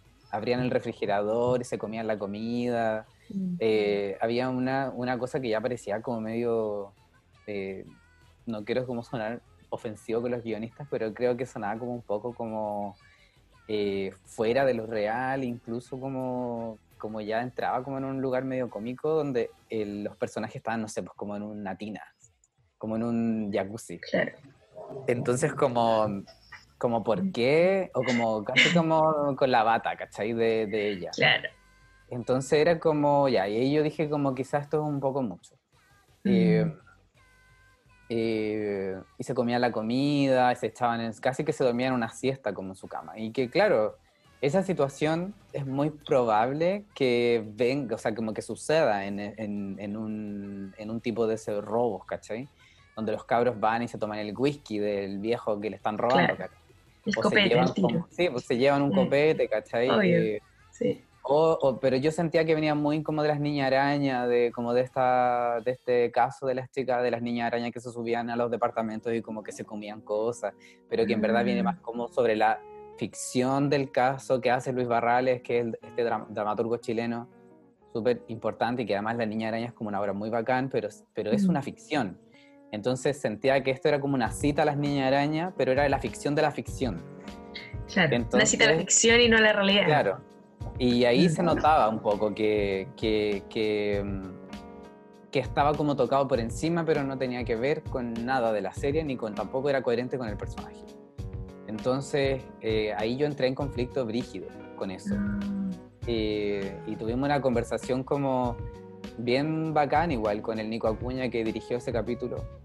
Eh, y que bueno, así ya siendo muy honesto, creo que esto nunca lo he contado en ninguna parte, pero que ya estamos como en primicia. ya estamos como en tiempos de pandemia donde hay que ya chao. ah. Hay que soltar. Sí. Y, y también porque ya van a pasar como casi 10 años de la revolución y de- del 2011 y de todo lo que pasó. Entonces, para mí ya, ya vengo como con muchas reflexiones que, que después de mucho tiempo pasaron, pero eh, creo que para mí quise hacer como un acto como, como de dignidad hacia la clase. Y, y yo conozco gente como muy cercana que ha estado privada de libertad por robo y, y, y sentía que era demasiado estereotipo y demasiado violento mostrar al personaje de un momento a otro como enajenado con el robo. Cuando detrás del robo hay una historia como mucho más grande y hay una contextualización que la serie no hacía. Eh, entendíamos la precariedad, entendíamos la, la circunstancia que tenía con su familia, su mamá, el alcoholismo, la violencia con su hermana chica, pero la serie después nos hacía cargo del robo. Y lo peor de todo es que esta secuencia terminaba con que llegaba la Rosario y el Michael agarraba como un trofeo de la casa y le pegaba a la Rosario en la cabeza. Entonces la mina Mm. queda como inconsciente en el suelo. Y mm, entonces toda esta secuencia a mí me parecía como demasiado violento todo. Y demasiado como fuera de lo real o como, como un poco de alguna manera como perdiendo la dignidad del personaje y la coherencia del personaje. Y para mí fue súper complejo porque yo tenía 22 años, 23, ya ni me acuerdo. Y entonces como hacer ver es- toda esta idea que yo tenía sobre la, sobre la situación al director, a los productores, al guionista y a todo el mundo que estaba ahí como grabando. Wow. Y como Tremendo, tenía, sí. y tenía que resolverse como ahora. Entonces yo terminé colapsando, como que yo terminé así llorando a las 8 de la mañana cuando a veces teníamos que grabar la situación, Wow. por- como de impotencia, como de no, no poder hacerme entender de que no era lo que había que hacer, ¿cachai? Como que yo sentía que eso no, no iba a hacerle bien, ni a la serie, ni al personaje, ni a nada. Y mm, logramos con el Nico Acuña llegar a un acuerdo después de, de mi, mi, mi confesión, revelación y mi llanto y mi show. Ya, dale. Y, y decidimos dejar solo el, el, el mensaje de está mal pelado el chancho. Y el mensaje era como con el labial en, en una pared, ¿cachai? O sea, en el Mm. espejo. Pero no veíamos al Michael haciéndolo, no, veía, no los veíamos a ellos bañarse, no los veíamos comer nada, como que solo estaba el mensaje. Y eh, ya habían, y esto es una weá que pasa mucho en el, en el cine, en el audiovisual, que la continuidad normalmente cuando uno graba, no graba en orden cronológico. Claro. Entonces ellos ya habían grabado el post golpe de la Rosario. O sea, ella ya había grabado una escena con la sangre, como con una, una costra, no sé qué, como si al Michael le hubiera pegado. Entonces ya estaban medio cagados, como que ya estaban como amarrados con ese golpe, como que tenía Ah, que suceder. Tenía que ir. Mm. Y después resolvimos que al final, no sé si después pueden ver ese capítulo, pero cuando ellos arrancan, como que un poco como la Rosario viene llegando, entonces ellos cachan que viene alguien, salen corriendo y como que la empujan, pero como mientras van corriendo. Entonces la empujan y ella se pega, pero no es como enajenado como voy y le quiero pegar, ¿cachai? Como que esa decisión era muy incoherente con el personaje. Mm. Em, susto. Claro, era como, puta, nos van a pillar, corramos y en ese empujan a la loca, ¿cachai? Pero, pero no era como enajenado con, como contra la violencia, ¿cachai? Como con hacer algo contra ella. Y, mm, y nada, o sea, después de eso, eh, surgió eso, como la frase solamente, quedó ahí en el espejo. Hola, bella historia. Oye, y tiene mucha coherencia lo que decís, pensando que, por ejemplo, el Michael tuvo una relación súper delicada con toda la historia respecto a entrar o no al narcotráfico, Mm. ese ir y venir. Entonces, claro, pues como que era muy, lo que estoy diciendo es muy, no sé, repentino o muy abrupto. Hace harto sentido. Ahora, otra frase o otra escena, mejor dicho, de hecho se estuvo viralizando como la semana pasada. Da- Esa gente busquilla que se toma los pantallazos de la escena, te arma la viñeta y la viraliza el tiro. Sí, un personaje, Michael, personaje viral en la red. La escena con el Zafrá respecto al Víctor. Cuando van conversando, el Zafrá empieza a decir que los peruanos son traficantes y el Michael se manda una frase tan insigne como soy entero Perkins Zafrada, si al final chileno y peruano somos la misma wea. Somos igual de pobres, ahueonao. Sí. Brígido, porque yo creo que en esa, en general, como en la dramaturgia o en, en la, en el guion, en esas eh, frases, como que un poco aparece la voz de, de, digamos, como del, del, del narrador, como la voz del dramaturgo. Aparece un poco la ideología. Y obviamente yo sabía que esa frase era tal vez como un poco difícil que la dijera realmente el Michael. Eh, de hecho nos cuestionamos mucho como quién dice esto, como que se tiene que decir, pero Ah, es más coherente que lo diga quién, ¿cachai? Eh, que lo diga la Flavia, que lo diga como el de los personajes que estaban, estaban ahí en esa situación. Lo puede decir la Katy, lo puede decir Ariel, pero ellos no están en esta escena, por X razón estaban en otro lugar. Entonces alguien lo tenía que decir y ahí también eh, dijimos como puta, que se haga cargo el Michael y ahí estaba como para mí el desafío como actor de hacer que eso fuera verosímil y que no sonara panfletario, porque mm. Cómo hacer que el personaje de pronto tiene como un mundo así de lucidez y, y viene como con, con una frase como tan discursiva, sin sonar discursivo, ¿cachai?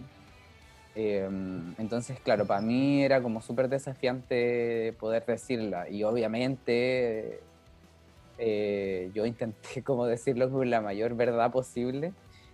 Eh, entonces creo que, que no sé, pues, o sea, mm, creo que la frase estaba escrita de otra manera y puede ser que nosotros Ah. igual siempre la empezamos, a- como que tendíamos a adaptar las palabras, eh, incluso como eh, la extensión de la frase, tratar de acortarla, porque no sé, en general el Michael para mí habla como más en monosílabos. No dice Claro. oraciones largas, ¿cachai? No, no tiene la capacidad de decir una oración como tan larga, ¿cachai? o como de pararse y decir una hueá de corrido. Entonces, en general había muchas escenas al principio donde él hablaba, claro, como muy de corrido.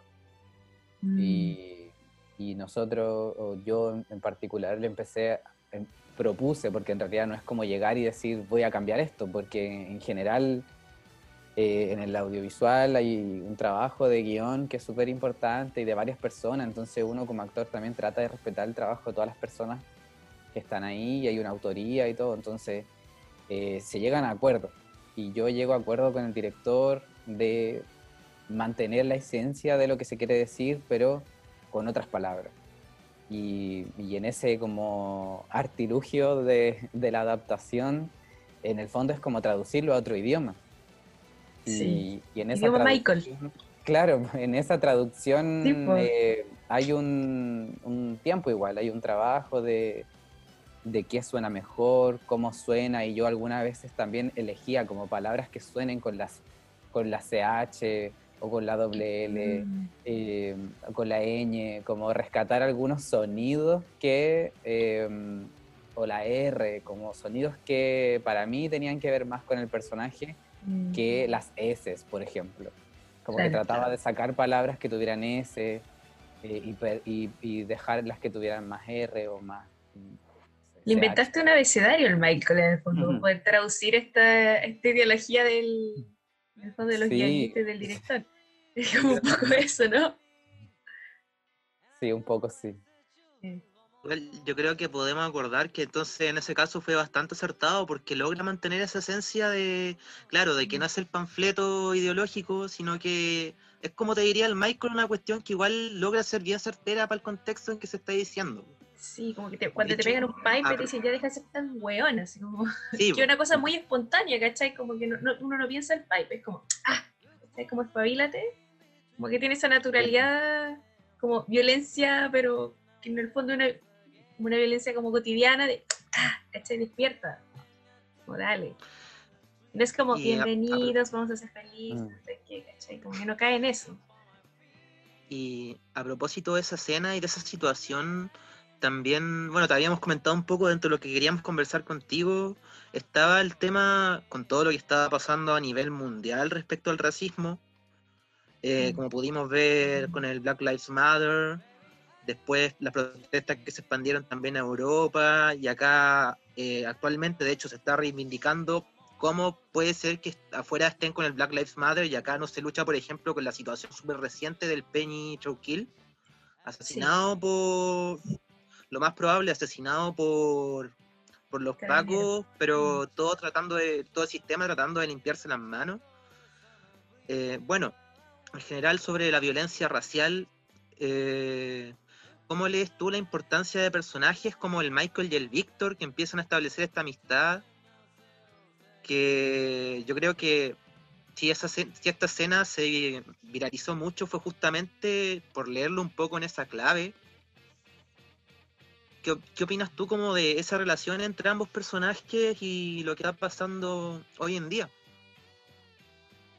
Em, sí, yo, yo siento que, que en general quienes em, hemos vivido en situaciones de opresión en algún lugar de la vida, de la existencia, como que te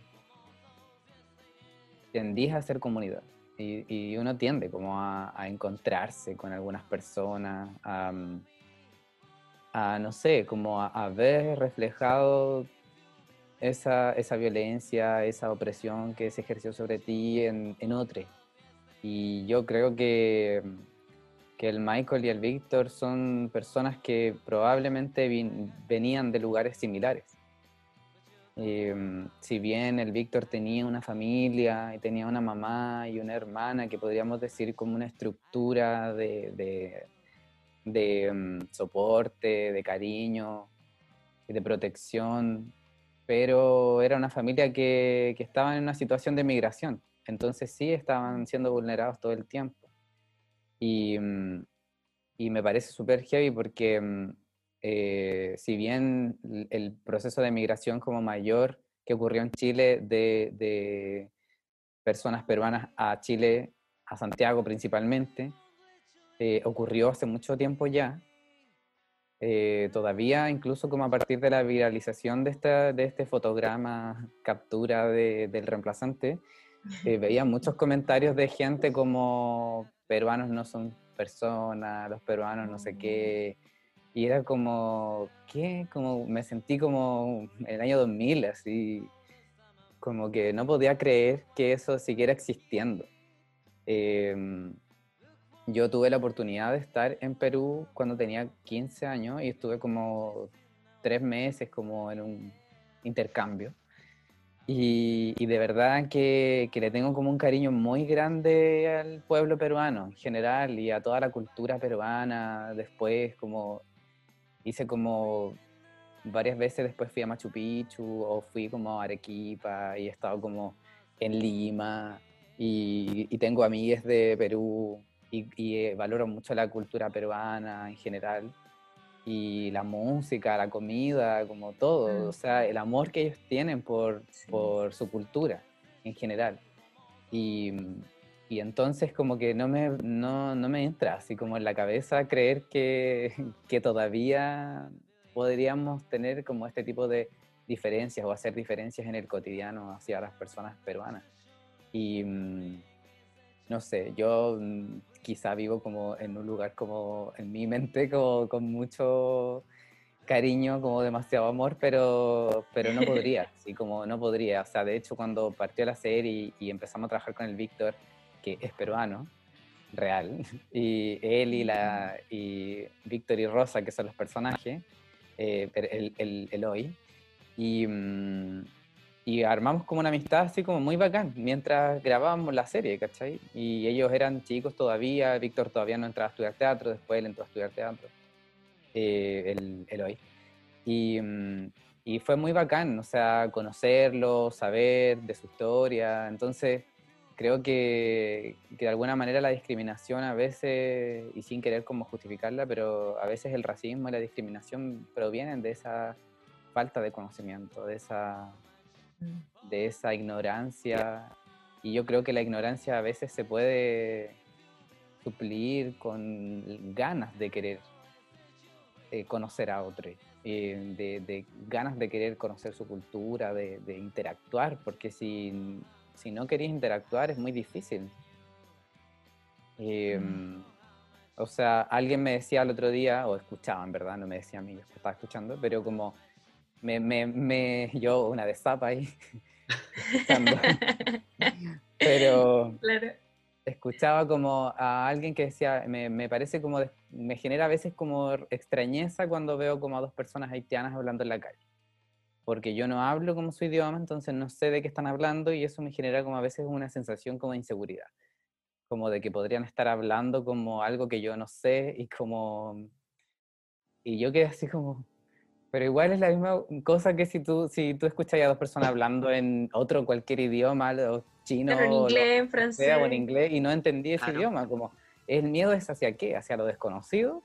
Mm. Ok, pero te daría lo mismo si, te daría esa misma desconfianza, miedo si veía dos gringos o dos franceses como turistas en Balfour hablando francés, o es porque son mm. haitianos. Y entonces ahí como que uno cae en, claro, pues, o sea, esa persona te genera desconfianza o miedo porque tenía un prejuicio de por medio. Si veía dos gringos rubios gigantes hablando en inglés, jamás vaya a tener desconfianza, probablemente por la construcción social que tenemos. Yo tendría desconfianza igual. Ya, no mentira. claro. Pero, pero no, o sea, creo que esa, esa conducta o ese como prejuicio hacia, hacia lo desconocido eh, está instaurado como, y, que mm. obviamente se puede construir. Y eso es lo importante y lo bonito. ¿no? Creo que concordamos bastante en general. Eh, también se toca mucho con lo que estaba mencionando la Ligüena en un principio sobre el tema que en Chile, por ejemplo, la, la racialización, cuando estábamos hablando respecto al racismo del anime, mundialmente el tema de la racialización, en las representaciones también. Y ya como también para cerrar un poquito el tema del personaje del Michael, queríamos preguntarte qué opinas sobre la reforma, bueno, muy entre comillas, la reforma que se está haciendo al Sename, que parece ser realmente solo un cambio de nombre. Eh, también a propósito, en este caso, el personaje del Michael con el personaje de la Toyita, que representan, claro, muchas veces la vulneración infantil respecto a realidades familiares súper duras y que incluso podemos ver en la serie que están con temor de caer en el cename. Sí, es súper heavy porque el, el, Servicio Nacional de Menores, Sename, abarca como mucho, un espectro como muy grande y tiene muchos colaboradores Em, que cubren diferentes áreas, diferentes partes y socialmente se le conoce como con un nombre como muy grande, cuando en realidad las instituciones tienen como varias partes. Y aquí hay como muchos cómplices. Entonces yo creo que eso es como lo más em, fuerte de todo. Porque el Sename como que parece como un fantasma. Como, ¿qué es el Sename al final? ¿Es como un lobo? Eh, no, pues el Sename tiene nombre, el Sename tiene cara, y el Sename son esos hogares, son los hogares de instituciones privadas, es el, un privado que tiene una concesión, que, está financiado por el Sename, mm. pero en verdad hay un director, hay un, es una estructura, hay como otras estructuras privadas, porque finalmente el Sename deriva esta responsabilidad al privado. Y, hay instituciones, un montón de instituciones privadas, de las cuales, no sé, yo tuve la, oportunidad de conocerlas de cerca. De, yo fui voluntario de una institución eh, como cristiana cuando era muy chico. Mm. Eh, a propósito de eso, pude viajar y conocer como otros lugares y trabajé en la YMCA, la, la Asociación Cristiana de Jóvenes en Chile. Em, y con la UAI pude estar en, en, Perú y en México en diferentes mm. situaciones de intercambio con menores, en trabajo con menores. Y, mm, y entonces eh, pude ver como a partir de la Asociación Cristiana, que es un colaborador del Sename, que tiene ciertos programas distintos en cada sector dependiendo de la necesidad de, de las ciudades. Y claro, o sea, hay residencias transitorias, por ejemplo, donde niños y niñas están por un tiempo específico eh, mientras, no sé, sus familiares están en una causa judicial o, en, o, alguien de su familia está privado de libertad y no lo pueden tener, entonces están en una residencia transitoria, mientras se... Y en esos lugares transitorios a veces es donde eh, se ejerce más la violencia contra niños y niñas. Y es súper peligroso porque es como pasajero, como el niño va a estar acá durante un mes o el niño va a estar acá durante dos semanas. Pero en ese mes, en esas dos semanas, le pasó lo peor de su vida y es un niño que mm. tiene ocho años. Em, en una residencia que está custodiada por adultos, en una residencia que está eh, seguramente está financiada por el Estado y, y, que el Estado debería resguardar la seguridad de esos niños y niñas.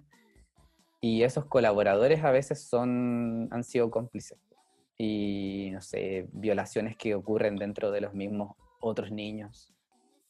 Eh, niños y niñas que están durmiendo en una pieza varios y que la noche se sabe que los otros niños violentan a los más chicos. Mm. ¿Cachai? Em, me tocó ver, ver, situaciones de, no sé, hermanos, tres hermanos, una hermana chica, dos hermanos, que estaban en una residencia y que después los separaron como que a uno los mandaron con la abuela del sur, al otro lo mandaron no sé dónde, y los niños así lloraban, pero mal, o sea, como, como que ahí te dabas cuenta que estaban destruyendo a esa familia, como esos tres niños eran así, estaban para todos lados juntos, ¿cachai? Y eso es lo que hacen normalmente los centros de, menores. Y finalmente la violencia viene desde, desde esos micro lugares, como de esas micro acciones, que en realidad los colaboradores de Sename o las instituciones privadas eh, no, no, son tan conocidas. Entonces como que uno no sabe bien cómo operan. Eh, y la mayoría de las personas que no conocen bien cómo funcionan las redes colaboradoras de Sename no saben qué son. Em, eh, curiosamente, cuando terminó el reemplazante, en el año 2014 creo, tuvimos una reunión con los creadores y con algunos productores y a mí me preguntaron como, tiremos como ideas, como de qué, qué pasaría con los personajes, eh, eh, qué, cómo te imagináis tú una tercera temporada. Y yo dije, creo que la tercera temporada debiera cambiar de escenario, porque ya los cabros salieron de cuarto medio. Y, y, yo creo que la tercera temporada debería ser en el Sename. Y debería ser en un centro de menores, no sé por qué razón, pero debería ser en un centro de menores porque ahí es donde, donde podríamos poner ojo, hay cosas que, que decir. Y en un capítulo el Michael dice, o sea, el, el, profe Charlie y la, la, la, psicóloga le preguntan al Michael si él ha estado alguna vez en el Sename. Y el Michael dice que sí, que lo pasaba como la mierda, que los cabros le sacaban la chucha. Pero pasa como muy viola, como que mm, se cuenta pero muy brevemente. Entonces, nuestra idea era como volver a ese Sename, que quizá a la Toya y al Michael los separan en centros distintos eh, era como un poco una idea de qué podría pasar en esa tercera temporada. Y quedó ahí como en el aire. Y después pasaron los años y entonces nunca se retomó y, creo que en ese entonces podría haber sido como un súper gran acierto haber hablado de, de y haber destapado lo que iba a venir después, en ese sentido creo que el arte siempre tiene como ese rol de, adelantar o de destapar cosas antes que, que se sepan públicamente. Como de, de, predecir de alguna manera como... Porque finalmente nosotros estamos en contacto real con las personas, con la vida, con lo que está pasando, ¿cachai? De repente las instituciones, la política y las políticas públicas están súper desconectadas de lo que pasa con las personas, ¿cachai? Con lo real, con el, con el territorio real. Entonces, nada, para mí hubiese sido como un, un súper gran acierto poder haber podido hablar de Sename en ese tiempo. Toda la razón, de hecho, bueno, ya un poco tomando las ideas más light para no seguir tan en la densa. Eh, la, la, fanaticada del reemplazante al parecer en pleno 2020 sigue bastante viva porque a día de hoy siguen saliendo, o sea, aparte de las constantes preguntas de ¿y qué pasó con la tercera temporada? También siguen saliendo bastantes teorías de cómo debió haber sido. Mm. Eh, yo he leído algunas bien alucinadas, otras bien aterrizadas como que mucha gente esperaba de hecho ver más de algún personaje como centrado, o sea, centrado más de algún personaje en la universidad o ya de adulto, de adulte. Eh, pero lo que decís tú a la vez atiende más esta idea de la denuncia que es permanente en la serie y en la formulación de los personajes. Ahora también me quedo con algo que dijiste ya casi al final respecto al rol del arte, teniendo que adelantarse un poco, denunciar estas situaciones eh, me quedo en eso porque queríamos preguntarte y también tirarle un poco la pelota a la Liwen, como ambos vienen de, bueno, ramas distintas, pero también ambos del, mundo de arte. Eh, se ven afectadas por las políticas, por ejemplo, que se implementan para arte y cultura a nivel gubernamental, a nivel estatal. Y quisiéramos saber eh, ¿Qué opinan de la situación actual del arte y la cultura en pandemia, de las medidas que está tomando el gobierno? Que algo conversábamos ahí con la Sailor. Eh, ¿Qué creen que está haciendo, se está haciendo mal? ¿Qué se está haciendo bien? ¿Qué se podría hacer? ¿En qué se está moviendo también? Considerando un poco que parece que hay una especie de apagón, ¿no? Como que nos tomó a todos desprevenidos este tema del COVID. Eh, con el estallido vimos como primero que se empezaron a cerrar masivamente los museos ya en el estallido, hubo otras formas de resistencia que empezaron a utilizar las calles y los espacios, intentando politizar y utilizar esta herramienta del arte para ejercer esta suerte de resistencia, pero después tuvimos este otro monstruo llamado COVID, y, que de hecho, por ejemplo, en Bolivia ya se está cerrando el Ministerio de la Cultura, derechamente, o sea, esto que no es prioridad parece, se ve un poco cómo están leyendo estas situaciones que lo están pasando mal muchos artistas, o, cómo en el fondo otros se están reinventando, también preguntarles qué están ustedes a propósito de esta pandemia. Eh, no sé si Alewen quizás quiere como comenzar. Bueno, sí, em, hay, harto, hay harto paño que cortar em, sobre el tema, digamos, arte, cultura durante COVID. Em, yo creo que quizás una de las cosas más aparentes que ha sucedido es que se transparenta, como que justamente esta, esta anulación del espacio público, de la esfera pública, que incluso a pesar de que estábamos muy politizados como en el momento previo al, al COVID, eh, yo creo que es, realmente es imposible dimensionar la importancia de la esfera pública hasta que uno pierde el acceso o incluso tiene el privilegio de perder el acceso, ¿no? porque hay gente que simplemente no puede en cuarentena, no puede hacer distanciamiento físico. Y bueno, todo eh, el campo de la cultura está en una crisis efectivamente. Yo igual eh, creo que hay que combatir la idea de apagón, porque apagón como, bueno, eh, es una retórica que viene también de la dictadura, ¿no? De que, sí. Bueno, efectivamente, la dictadura de Pinochet cortó el financiamiento, injertó dirigentes en todos los medios de comunicación, incluyendo los audiovisuales, por ende afectando la ficción eh, se, hizo una taxación del teatro súper importante. Hay un libro del Grino Rojo, que es un investigador de teatro también que, que esposa eh, cabalmente, digamos que claro, se empezó a hablar, incluso la derecha empezó a hablar del apagón y eh, un poco no diciendo, no diciendo había voz de que el apagón se había dado porque habían matado, acribillado o bien se tuvieron que ir al exilio, la mayoría del intelectualismo y de, los artistas y los etcétera, que eran la gran mayoría de la izquierda. O sea, yo creo que en Chile lo que carecemos también es una tradición intelectual de derecha muy fuerte, o sea, es como bien, bien burda también la derecha que tenemos en Chile. No así en Argentina, no así en otros países que por lo mm. menos la derecha es más pensante, existe una formulación. Eh, acá en Chile, bueno, acontece esto que llamaban el apagón, que era otra, una forma más linda de decir, chucha, matamos a todos los artistas y se fueron, claro. hacemos la cultura.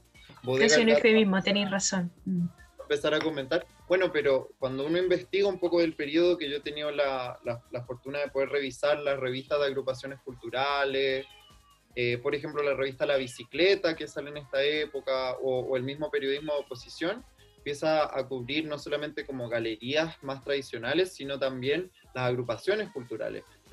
La UNAC, había muchas agrupaciones de teatro en poblaciones, eh, agrupaciones de folclore, incluso la FECH contemporánea en la Universidad de Chile sale de una chiva que fue el, la agrupación folclórica de la Universidad de Chile, que era una chiva para juntarse a hablar de, de política, digamos. Claro dentro de los espacios validados de la cultura oficialista, que era el folclore y el copihue y, y la feca. Mm. y la verdad, si uno empieza a mirar lo que estaba pasando, es un momento donde empieza a ver, eh, viene el arte corporal muy fuerte, la performance, mm. entonces en los espacios alternativos, y ya en, en, los años 80 ya de lleno vemos un under con el influjo del, del punk, de los espacios eh, como contraculturales, como Matucana 19, las fiestas, el trolley, luego con la transición la expande. O sea, realmente estaba muy vivo. Y yo creo que pasa algo similar con las políticas culturales hoy día en COVID. Nos damos cuenta de que nuestro sistema de financiamiento de las artes eh, es, digamos, desde el comienzo de los 90, el 92, sale el Ministerio de Educación, el primer fondar, si mal no recuerdo, antes de que haya un ministerio propiamente tal dedicado a la cultura. ¿Y qué es ese modelo? Es el modelo neoliberal de la cultura, pues completamente paternalista y donde yo hago una lotería, una caridad, basándose en el mérito de un proyecto artístico. Ahora, ¿qué es el mérito de un proyecto artístico? También una cuestión súper abstracta. claro, podríamos hablar horas y años sobre qué es lo que es o no es una obra de arte, pero yo creo que más vale ir a lo práctico, que es que la verdad es la capacidad de los artistas, o más bien de las industrias culturales, porque cada vez se le dificulta más al artista como, como persona, como ente privado, digamos, postular a un proyecto cultural, o sea, redactar proyectos culturales con lenguaje, la formita, un formulario burocrático llamado llámese fondar. Llámese mm. fondar, que entonces, claro, se basa en el concurso de proyectos culturales, de un textito que uno escribe y que tiene una estructura, tiene un objetivo, y que tiene que convencer a un jurado de supuesto experto. Entonces, ¿qué es lo que eso plantea a nivel de cultura-nación? O sea, ¿qué, ¿qué, es lo que Chile plantea como su modelo cultural? Eh, es un modelo donde les artistas no tienen un valor social real. O sea, es visto casi como un lujo, algo extra que está re bueno, pero que no, no va a ser mm. prioridad realmente en un programa y entonces que no tiene necesidad de acceder a prevención, acceder a, eh, infraestructura, acceder a prevención en salud, por ejemplo. Claro, los derechos básicos laborales que tendría cualquier otro trabajador se nos niega en el fondo la, la realidad misma de trabajador cultural. No, claro. ningún derecho asociado a eso. Claro, entonces, ¿qué pasó ahora con el COVID? Salieron los, eh, rápidamente, cuando ya empezó empezó este proceso de cuarentenación, salió el oficialismo a decir que estaban esmeradísimos, que no iban a dormir, porque tenían una cantidad gigantesca de dinero y que todos íbamos a volvernos millonarios porque iban a hacer un excelente plan de contención. ¿Qué pasó? Pasaron relativamente casi dos meses enteros donde no se dio información. Hasta muy recientemente y se ha dado realmente una información muy ambigua, hasta el mejor de mi conocimiento, donde se van a generar unas, se van a generar, o sea, todo esto me suena a mí como muy a futuro, como que veo así, me imagino viejita, ya carnosa, van a hacer emisiones de compra-venta de obras, entonces mm. me parece como un chanchullo medio raro, o sea, porque ¿quién va a definir cuáles son las obras que se compran? Las pinturas, las personas ¿A quién se las vaya a vender? ¿A, qué precio? ¿Cuánto gana el artista muy, muy, muy, muy raro. Y luego va a haber un nuevo sorteo, como un mini fondar, para que uno arme sus proyectos que probablemente también van a llamar a que los artistas reflexionen sobre el mismo COVID y que es realmente una tontera, porque uno normalmente cuando está viviendo una pandemia, una crisis, o sea, si le nace trabajar desde ahí, allá tú, me parece una forma súper sana, pero en general la gente cuando está viviendo una, una pandemia, cuando pierde su trabajo, todos mis amigos en el campo cultural estamos cesantes, yo estoy cesante también, mm. eh, porque no se valora el trabajo de los trabajadores culturales. Entonces, más encima se van a imponer estas soluciones como medio pelo para mostrar que el gobierno de Chile está muy interesado en reflexionar la contingencia con unos proyectos que probablemente van a ser de baja calidad, porque yo, la verdad, o sea, tratando de parar la olla en un momento de crisis, o sea, genial si eso inspira una gran reflexión artística, pero yo creo que la gente más bien va a producir proyectos diseñados para ganarse la plata y para poder sobrevivir.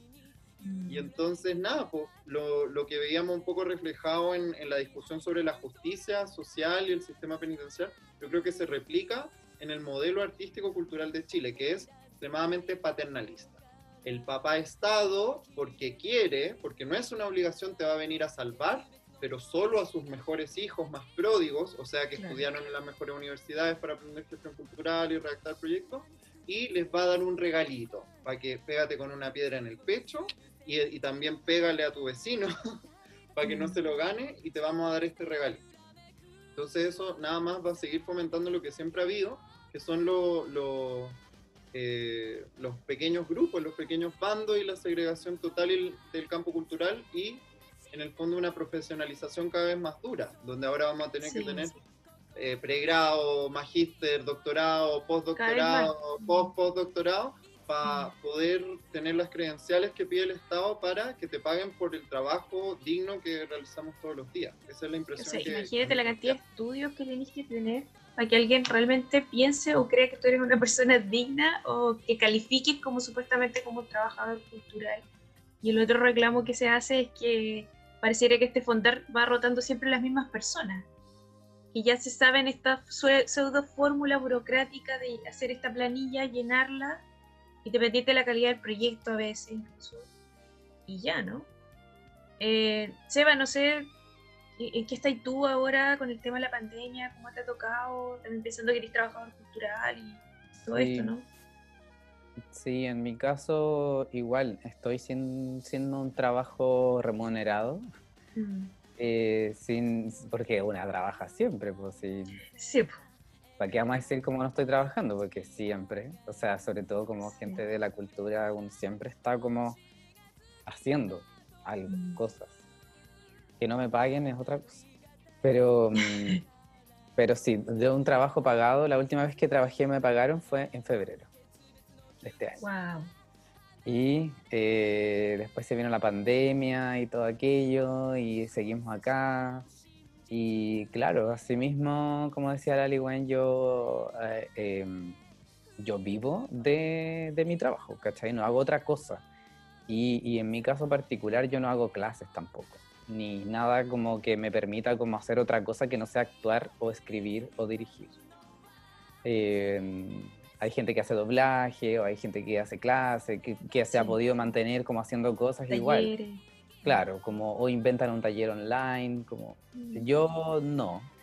Y en mi caso personal como que me, genera como un poco conflicto o como que me es un poco difícil la pedagogía, como que siento que, hay que tener mucha responsabilidad y yo mm. No me he querido como enfrentar a eso todavía.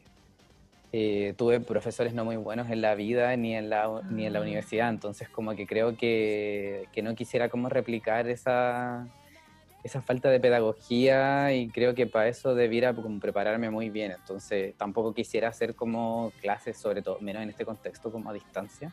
Mm. He hecho algunos talleres de dramaturgia en algunos contextos, en Balmaceda o talleres para disidencias eh, de dramaturgia y que eso ha sido como muy bonito, pero obviamente fue un proceso súper así de acompañamiento con las personas y un, trabajo súper íntimo. Eh, cosa que no se podría dar, creo yo, así, como en este contexto de, distancia física. Em, eh, también yo con mi compañía tratamos de seguir, porque somos una compañía que llevamos, eh, vamos a cumplir cinco años acá en Valpo trabajando. Eh, hacemos teatro reflexionando en torno al género y la memoria. Mm. Y, mm, y entonces en este contexto queríamos montar nuestra tercera obra que está inspirada en el, en el caso de Nicole Saavedra. Y una obra que, que básicamente trata de rescatar la memoria de Nicole y, y todo lo que ha sucedido, ha acontecido con su caso.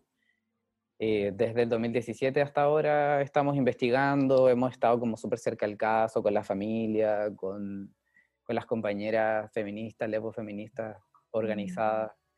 Y, mm, y entonces yo estoy escribiendo un texto en torno a eso y mm, queremos montarlo, pero a diferencia de otras personas, como que el teletrabajo en el teatro y en los ensayos es como un poco difícil.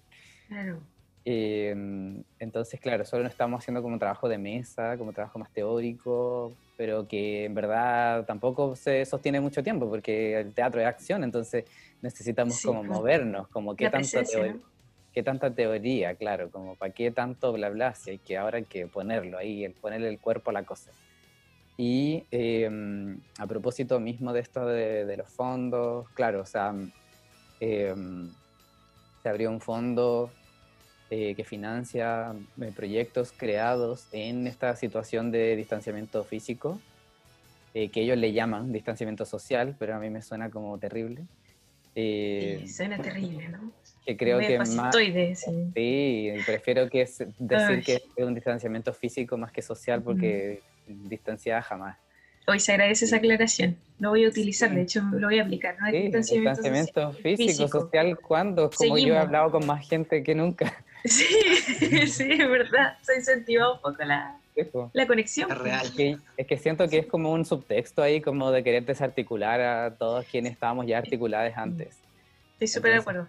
Como, Distánciense, distánciense. Pero Claro. no. Ya se acabó sí. la organización Sí. social. ¿Cómo es? Pero es- hay un distanciamiento físico que, que sí, ok, estoy de acuerdo.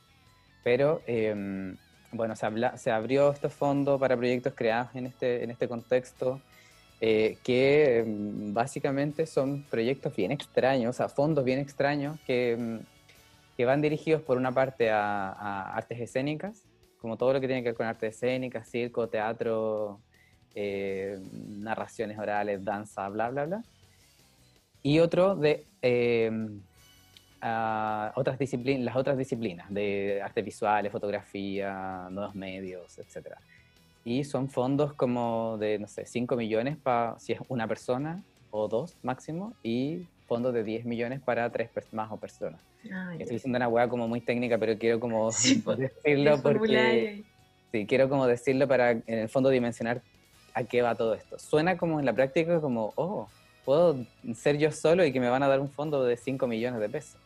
Y porque eso es lo que presentan al final, al, al final del día, como a la opinión pública, cualquier persona que sea, sea lejana al mundo de la cultura diría como, ¿qué más quieren si les van a dar un fondo de Claro. 5 palos a cada uno?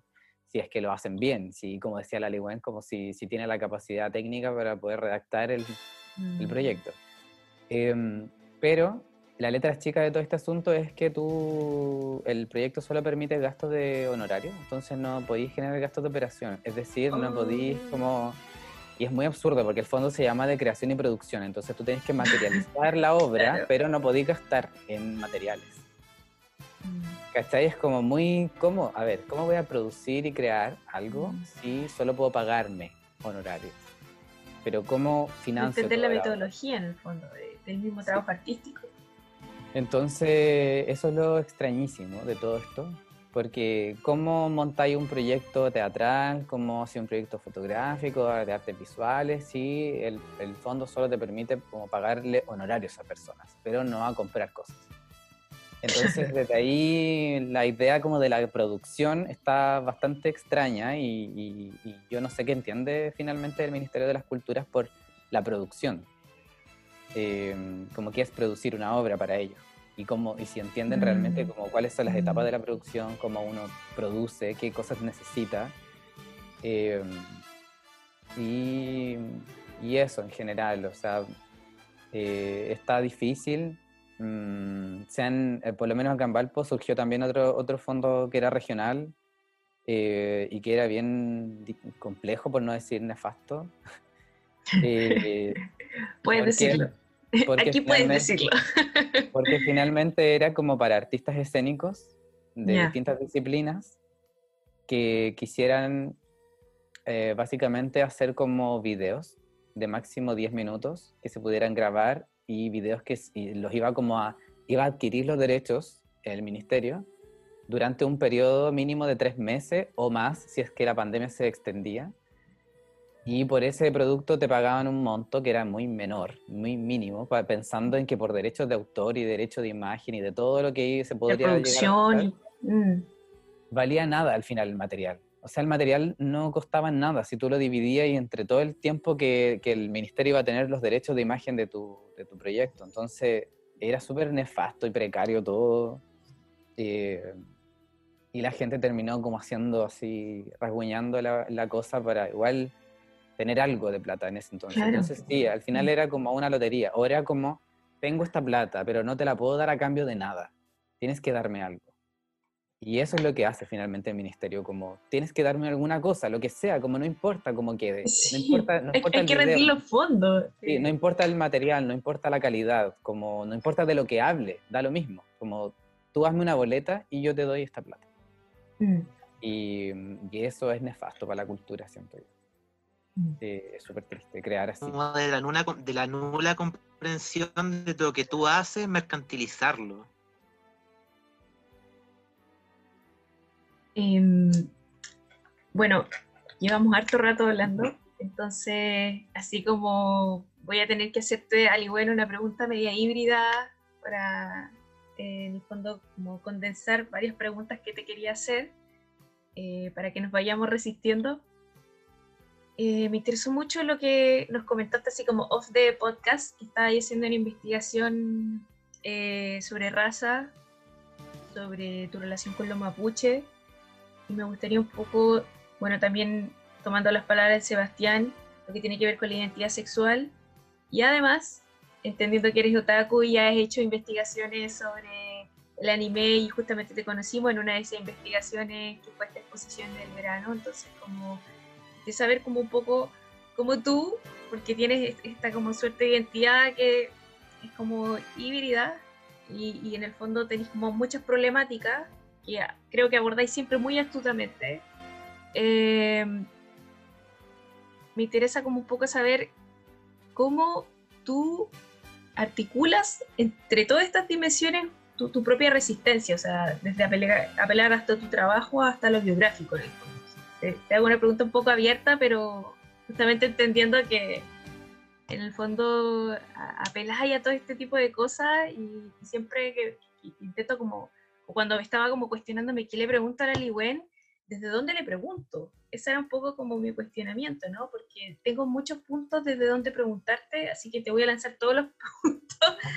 A ver si tú en el fondo quizás, me imagino que ya los tenéis más articulados dentro de, de todas estas investigaciones que he hecho y todos estos proyectos en el fondo que he hecho, ¿no? Entonces, ¿cómo veis esta, esta resistencia desde lo biográfico, desde el arte, desde, desde esta sensación, ¿no? Bueno, eh, muchas gracias por, por el interés, por la pregunta. Eh, yo tengo un- ese problema, como que siempre eh, he sido una persona como un poco difícil de catalogar. Yo creo que eso a veces puede ser leído incluso por la gente que no me conoce como un poco un adolecer constante, como ganas de llevar la contra, ganas Ah, de, ya. no caben en la definición, pero realmente de mí viene de un lugar como muy connatural, que es mi, mi vida, o sea, de, Mm. de mi ser, mi, mi, mi persona, o sea, siendo una mujer trans, eh, siendo champurria, eh, de ascendencia mapuche, digamos, pero yo defiendo también mucho el espacio de lo, lo champurria como lo mestizo, eh, que es mi, mi, existencia, ¿no? Eh, digamos, articulado de varios lugares que, que empiezan a complejizar mi, mi, comprensión del mundo. Entonces, para mí tiene mucho sentido. O sea, cuando uno lo piensa, yo creo que la, la academia también como que ha, ha sido muy hábil en, en coartar un poco la manera en la que percibimos el mundo. Sobre todo la gente que hemos tenido el gran privilegio de poder acceder, que con todo lo malo también nos ha permitido, con toda la jerarquía, con todas las situaciones de, de acoso que están saliendo a la luz, Mm. si bien es un espacio que nos ha permitido abrir ciertas reflexiones, que yo siento que, que muchas veces o, o, en el mejor de los casos no, nos ayudan a, a, pensarnos mejor, a entendernos mejor, a entender la vida. Y entonces, claro, cuando, cuando alguien mira, cuando yo tengo que hacer un, por ejemplo, un, resumen para mandar a un congreso, una publicación científica, suena muy raro, porque es como, pero a ver, vaya a hablar de lo otaku, de los fanatismos otaku, pero de lo, la raza y, la representación de los mapuche y, del género, ¿cómo entra todo esto? Como difícil de articular, ¿no? Y, me pasa que también con ciertas afinidades, con ciertas personas que yo me iba encontrando, eh, algunas de ellas a través de los libros, pero otras que he podido conocer como persona, también hablan desde un lugar muy, muy híbrido, como bien decías tú. O sea, pienso, solo para dar un ejemplo, se me viene mucho a la cabeza Sayak Valencia, que es una querida amiga, performer y teórica de México, que ella plantea la teoría del capitalismo gore, y en el fondo esboza cruces entre el narcotráfico, el neoliberalismo avanzado, eh, la precarización en Abyayala, en Latinoamérica, pero sobre todo en, en, México, en Tijuana, de donde viene ella, y lo intercala con la performance, el transfeminismo. Eh, creo que habemos un pequeño grupo, quizás el, el grupo de otakus antifascistas también tiene un poco de eso, que no, no cabemos en las convenciones tradicionales, digamos, de mm.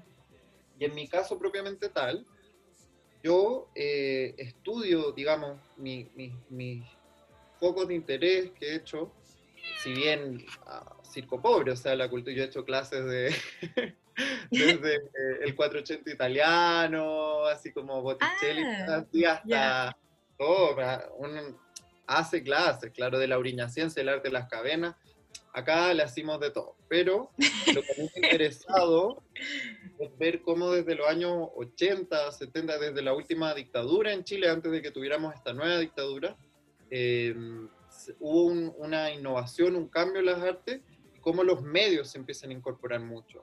Yo me he acercado mucho a artistas que colaboraron activamente con agrupaciones de derechos humanos, eh, y mm. que su arte era casi indivisible del proceso de movilización social y que curiosamente es el momento donde se empiezan a incorporar muchos medios, las revistas, los carteles, el audiovisual, el video, y donde llega mucho el cuerpo, con mucha fuerza, o sea, donde el, arte corporal y las corporalidades, y en todo su sentido, empiezan a figurar muy fuerte en, en el arte. Entonces, ¿qué pasó?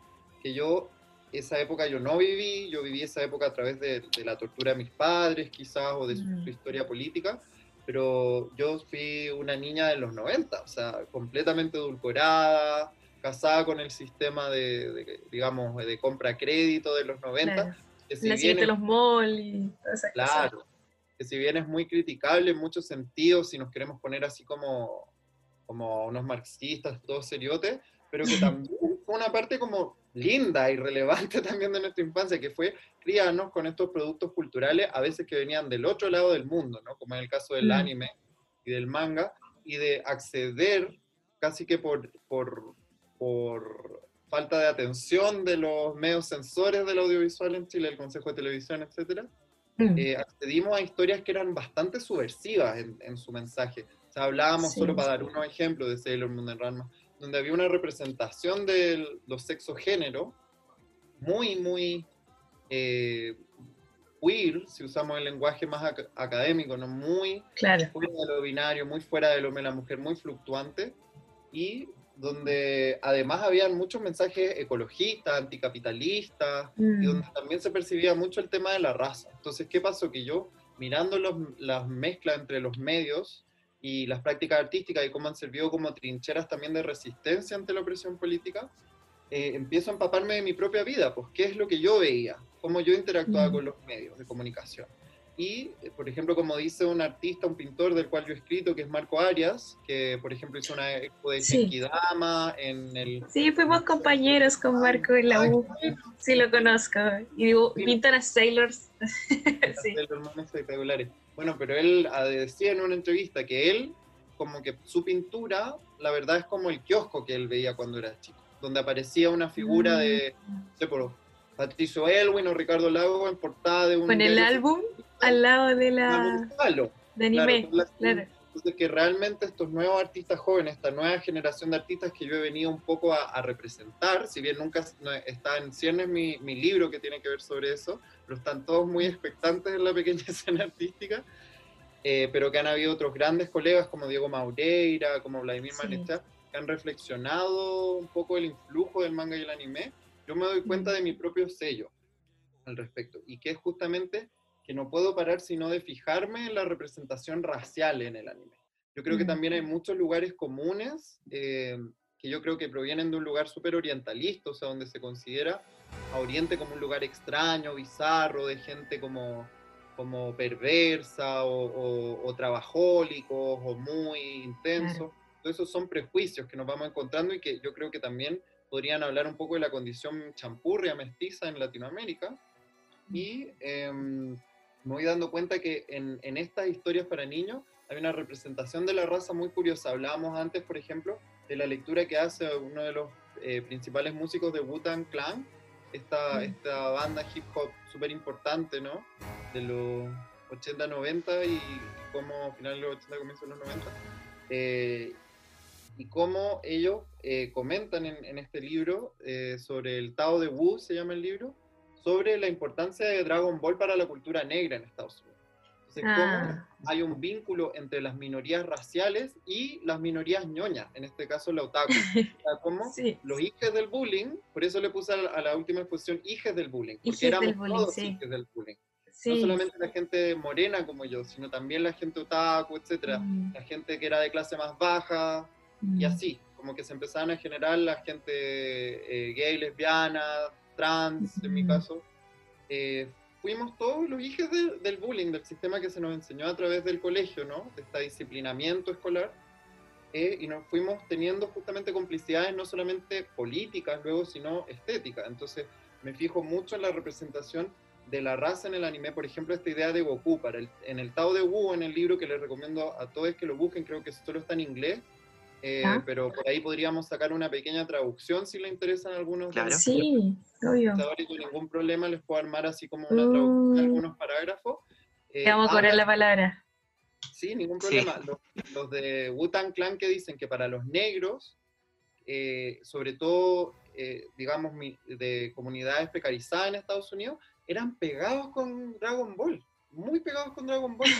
Eh, Hay una retórica similar entre el hip hop, que habla de eh, empodérate eh, a través de la violencia, a través del narcotráfico, golpea a tus perras y, y vive la vida del blanco. Eh, esa es como la retórica de la masculinidad que el hip hop mainstream de finales de los 80, 90 un poco trataba de vender, Mm, muy criticado mm. obviamente también por otras Sí. corrientes del hip hop. Eh, no sé, pues, como no era necesariamente lo que estaba cantando Tribe Called Quest, pero que claramente había ahí como una tendencia media patriarcal y que entonces estos jóvenes que escuchaban este mensaje lo veían reflejado en la figura de Goku. Goku que venía del planeta de los simios, que justamente estaba con una carga racial que lo hacía infrahumano en este mundo Dragon Ball, porque tenía Ah. justamente los significantes del Mm. mono. Y si uno se fija Sí. en la historia de la discriminación de pseudocientífica racista, que es extensa, que viene de la ilustración Mm. europea y que trataba de, utilizando una cien- ciencia bastante, la verdad, eh, mala, o sea, poco, poco lógica, poco estudiada, por ejemplo, basándose en cráneos que arbitrariamente eran encontrados según unos caballeros blancos en tal y cual lugar, apelaban a que la raza caucásica era la más importante Mm, y que todas las otras, la, la- la de los indios en Latinoamérica, de los mongoloides, supone en Asia, de que Sí. los negros africanos eran inferiores racialmente y se les atribuía justamente la condición de el eslabón perdido. Lo trataban de acercar al mono. Entonces, muy curioso como estas com- complicidades entre productos culturales que salen de Asia, pero que tienen una recepción en Estados Unidos, tienen una recepción en Chile, ver reflejado el hombre negro, por ejemplo, en esta persona racializada, que luego pasa a ser Super Saiyajin. ¿Y cómo pasa a ser Ajá. Super Saiyajin y logra vencer al mal y al antagonista? Cambia su fenotipo racial, fíjate. Se pone su pelo Oh. rubio y sus ojos claros. Y ahí incluso se le aclara la piel, si uno se fija bien. Como que se Entonces- vuelve primer mundista el weón. No, había- Es no me había, como- nunca me había fijado en eso. Hay, un, hay una... Además es está el sometimiento de cortarse la cola. Tenía como razón. deja atrás, mestizo, deja tu, yo lo veo, leo desde Chile, y lo podemos ver en Chile, Mm. mestizo, para acceder al poder, deja tu mapuchidad, deja tu aymaresa, deja tu diaguitesa, deja tu mesa y a- trata de parecerte lo más posible al blanco. Entonces ahí yo creo que hay una políticas raciales muy interesantes en el anime, algunas mucho más progresistas, hablamos del caso de, de Ranma, Claro. eh, hablamos del caso de Utena. Utena, pero que también en el shonen, en el manga y el anime para niños, solían caerse como en estereotipos un poco más que no le resta calidad. Yo disfruto Dragon Ball, pero sí hago hoy día una lectura más crítica y veo que hay un mensaje racial muy potente y que si es que se lee desde un instrumento crítico, es muy interesante. Y por lo mismo, yo me... pro- pre- ya para aterrizarlo y como ir cerrando también, que da para otro, podemos volver a otro podcast. Sí, por el- supuesto. Vamos a tener tal- que volver. Vamos a tener que volver. Porque esto está así. otaku indígena, po. Podríamos hacer algo con el troquincho otaku indígena. O sea, Ya, dentro de Sí, la, pues ahí lo la tuvimos el capítulo pasado. Vamos a la tener que hacer otro crossover ahí. Sí.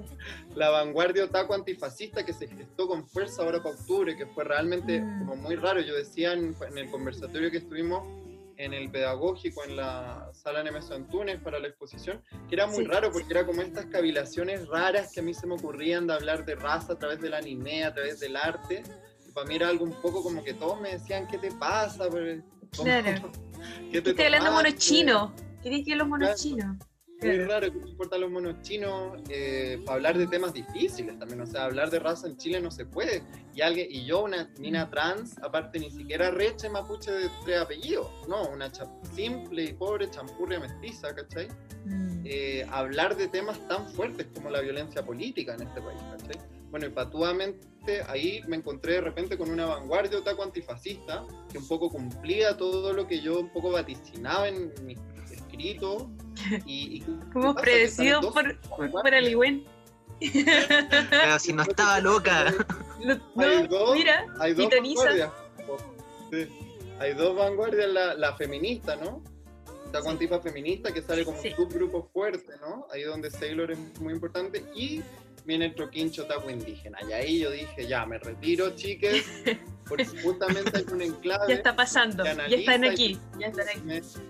Desde lo de colonial, claro. Incluso, perdonen, pero me atreveré a criticar un poco, que yo entiendo que los, los otaku antifascistas y las otaku feministas antifascistas, que son no separatistas, lo cual me parece estupendo, em, son más ambiguos en su, en su manifiesto político. No, no tienen manifiesto político, es más bien presencial. ¿Y por qué? Porque vivimos en un estado represor, obviamente Sí. no es que se les haga, sino que para hacer los entrenamientos, para hacer la comunidad eh, y resistir en contexto de marcha, tenía que haber cierta ambigüedad. Y entonces, ¿qué pasa con, el, con los otaku indígenas? Que lanzan, es la primera vanguardia otaku antifa que lanza un manifiesto político. Más encima Mm. que está hablado en champurreado, porque está en mapudungún y Sí, español.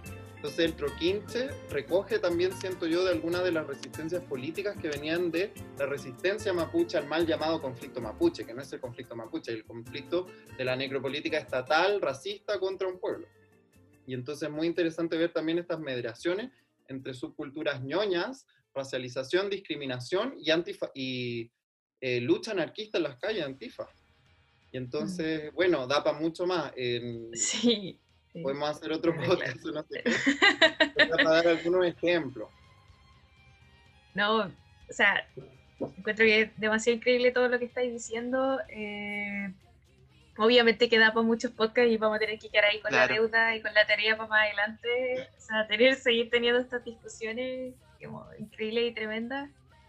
Eh, quiero pucha, agradecerles muchísimo a los dos que nos hayan compartido desde sus trabajos, incluso desde sus biografías, eh, esto que hacen, en el fondo ser un trabajo cultural, están en que, que implica estar en resistencia constantemente, con o sin COVID, con o sin pandemia, con o sin estallido, estar ahí en- a la vanguardia. O sea, yo también estudié arte, también soy artista visual y también estoy en esa. Y, y me sumo mucho a las palabras del Seba, que uno trabaja incluso sin remuneración, o sea, esto no se trata de- incluso de dinero, pero obviamente que con plata, sino que estáis constantemente haciendo estas preguntas, estos revisionismos, y esos revisionismos van a ir, y, aunque tú no lo quieras, apelando a tu biografía, a quién eres, a tu infancia, a tus recuerdos, a lo que querís lograr, a cómo te veí. Entonces, bueno, reiterar, creo que fue una conversación demasiado increíble para mí, lo, lo- lo pasé demasiado bien, ojalá se repita en otra ocasión. Nada, estoy demasiado agradecida y con el corazón lleno y además en este contexto de cambio de ciclo, ¿cachai? Que ya Sí, demasiado increíble lo que está pasando. Creo que este podcast va a quedar, este registro va a quedar ahí como en el cambio de ciclo este año, entonces creo que lo voy a escuchar 10 años más y me, voy a conmover de, de, este episodio.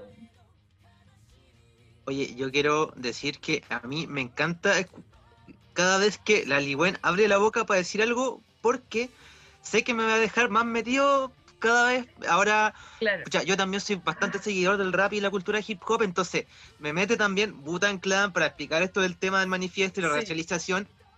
Quedé para la embarrada y estoy como, oh. Así que yo creo que continuará, vamos a hacer el continuará. Sí, mm. la tendremos de futura invitada muy constante probablemente. Sí. si da el tiempo. Consultorías, eh, consultorías con el Panelista, estable. Panelista, claro. Opinóloga. Como Opinóloga. Aprovechando que somos, somos el único país de Chile que tiene la carrera de opinólogo. opinólogo. Claro, eh, y bueno, para ir cerrando, agradecer al Seba, a la Ligüen, dos personas con harto talento, harto esfuerzo en las pegas que han hecho. La Ligüen, si revisáramos su currículum teórico, artístico, tendríamos para rato. Eh, el Seba le pega a la actuación, a la dramaturgia, a, a la actuación, a la dirección, al guion a la negociación, ojo ahí, con construir su propio abecedario para un personaje, un excelente personaje, por cierto. Así que, nada, yo quiero solo decir que estudié en un liceo muy parecido al del reemplazante. Y, nada, fue, fue como algo que me conmovió mucho de ver. Entonces, agradecer esta construcción de este personaje que tú hiciste. Creo que fue hecha y, y bueno, a través de tus palabras yo corroboro que fue hecha con una sensibilidad, y no solo me refiero a una sensibilidad estética, sino que también con una sensibilidad social. Y eso como que, por lo menos de mi parte, se agradece así, muchísimo.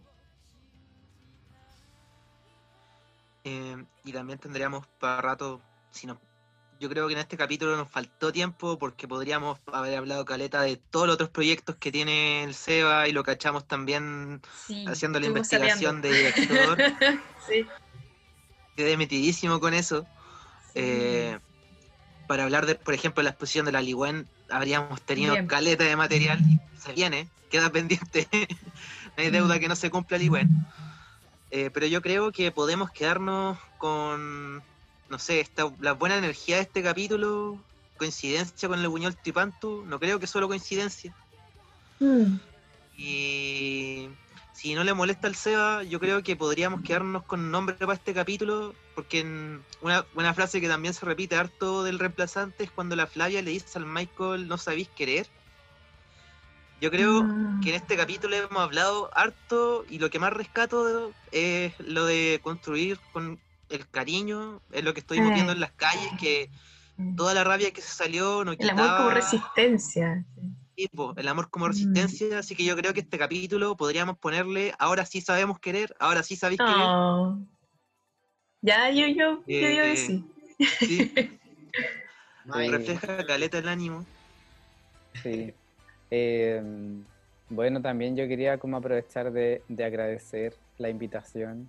Em, en general yo soy como un poco reacio a, a conversaciones después de hartas experiencias que he tenido, o, bueno, no tantas, pero tuve experiencias siendo más, más joven, mm, eh, hace casi 10 años atrás, eh, donde, no sé, como al, tener conversaciones, después me, daba cuenta con periodistas o como hablando como con la prensa o gente de ese tipo que, de pronto quedaba como muy en evidencia algunas cosas que, se mal, malinterpretaban o se malentendían, o que de pronto, no sé, eh, no daba espacio para, hablar en profundidad sobre qué, qué, significa para mí una serie como El Reemplazante y haber interpretado ese personaje, porque en realidad para mí tienen como muchas capas que son muy, muy, muy, muy personales.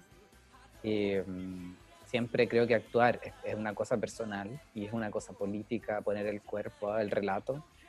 pero en particular el reemplazante a mí me atravesó en un momento de mi vida muy particular, muy eh, emocional, muy, muy fuerte de mi historia y, mm, y, me hizo reflexionar en torno a muchas cosas y sin siquiera como nunca hemos atravesado, yo creo que en ninguna parte he hablado sobre el machismo y sobre ese tipo de microviolencias que yo sufrí al interior de ese mundo del audiovisual, del cine, de del reemplazante, porque eso es otro tema para otro momento, mm. creo, y que mm. quizá ahora no es tiempo de hablar, como que yo prefiero hablar más del amor y del cariño que surgió, pero sin duda que en algún momento se me puso en, dudas a mí de interpretar al personaje, el hombre heterosexual, malo, violento de la serie, siendo que yo no soy ninguna de esas cosas. Mm. Entonces, eh, claro, haberlo interpretado y haberlo hecho con cariño, para mí significa eh, no sé, como haber atravesado otro espacio y haber llegado al, como a la esencia y al corazón de la cosa y al corazón de las personas. Y creo que, que no sé, ese es el resultado de, años y de mucho tiempo de observación, de, de, conservar cosas y conservar historias de otras personas cercanas, muy cercanas. Mm. Y también de haber estudiado en un liceo técnico público, de estar en un liceo que tenía hasta el cuarto H, cuarto G, y, yo ser del primero H, no sé, como de un liceo de ese tipo, donde soy un número. Y, mm. eso yo, yo creo que ahí está también mi biografía.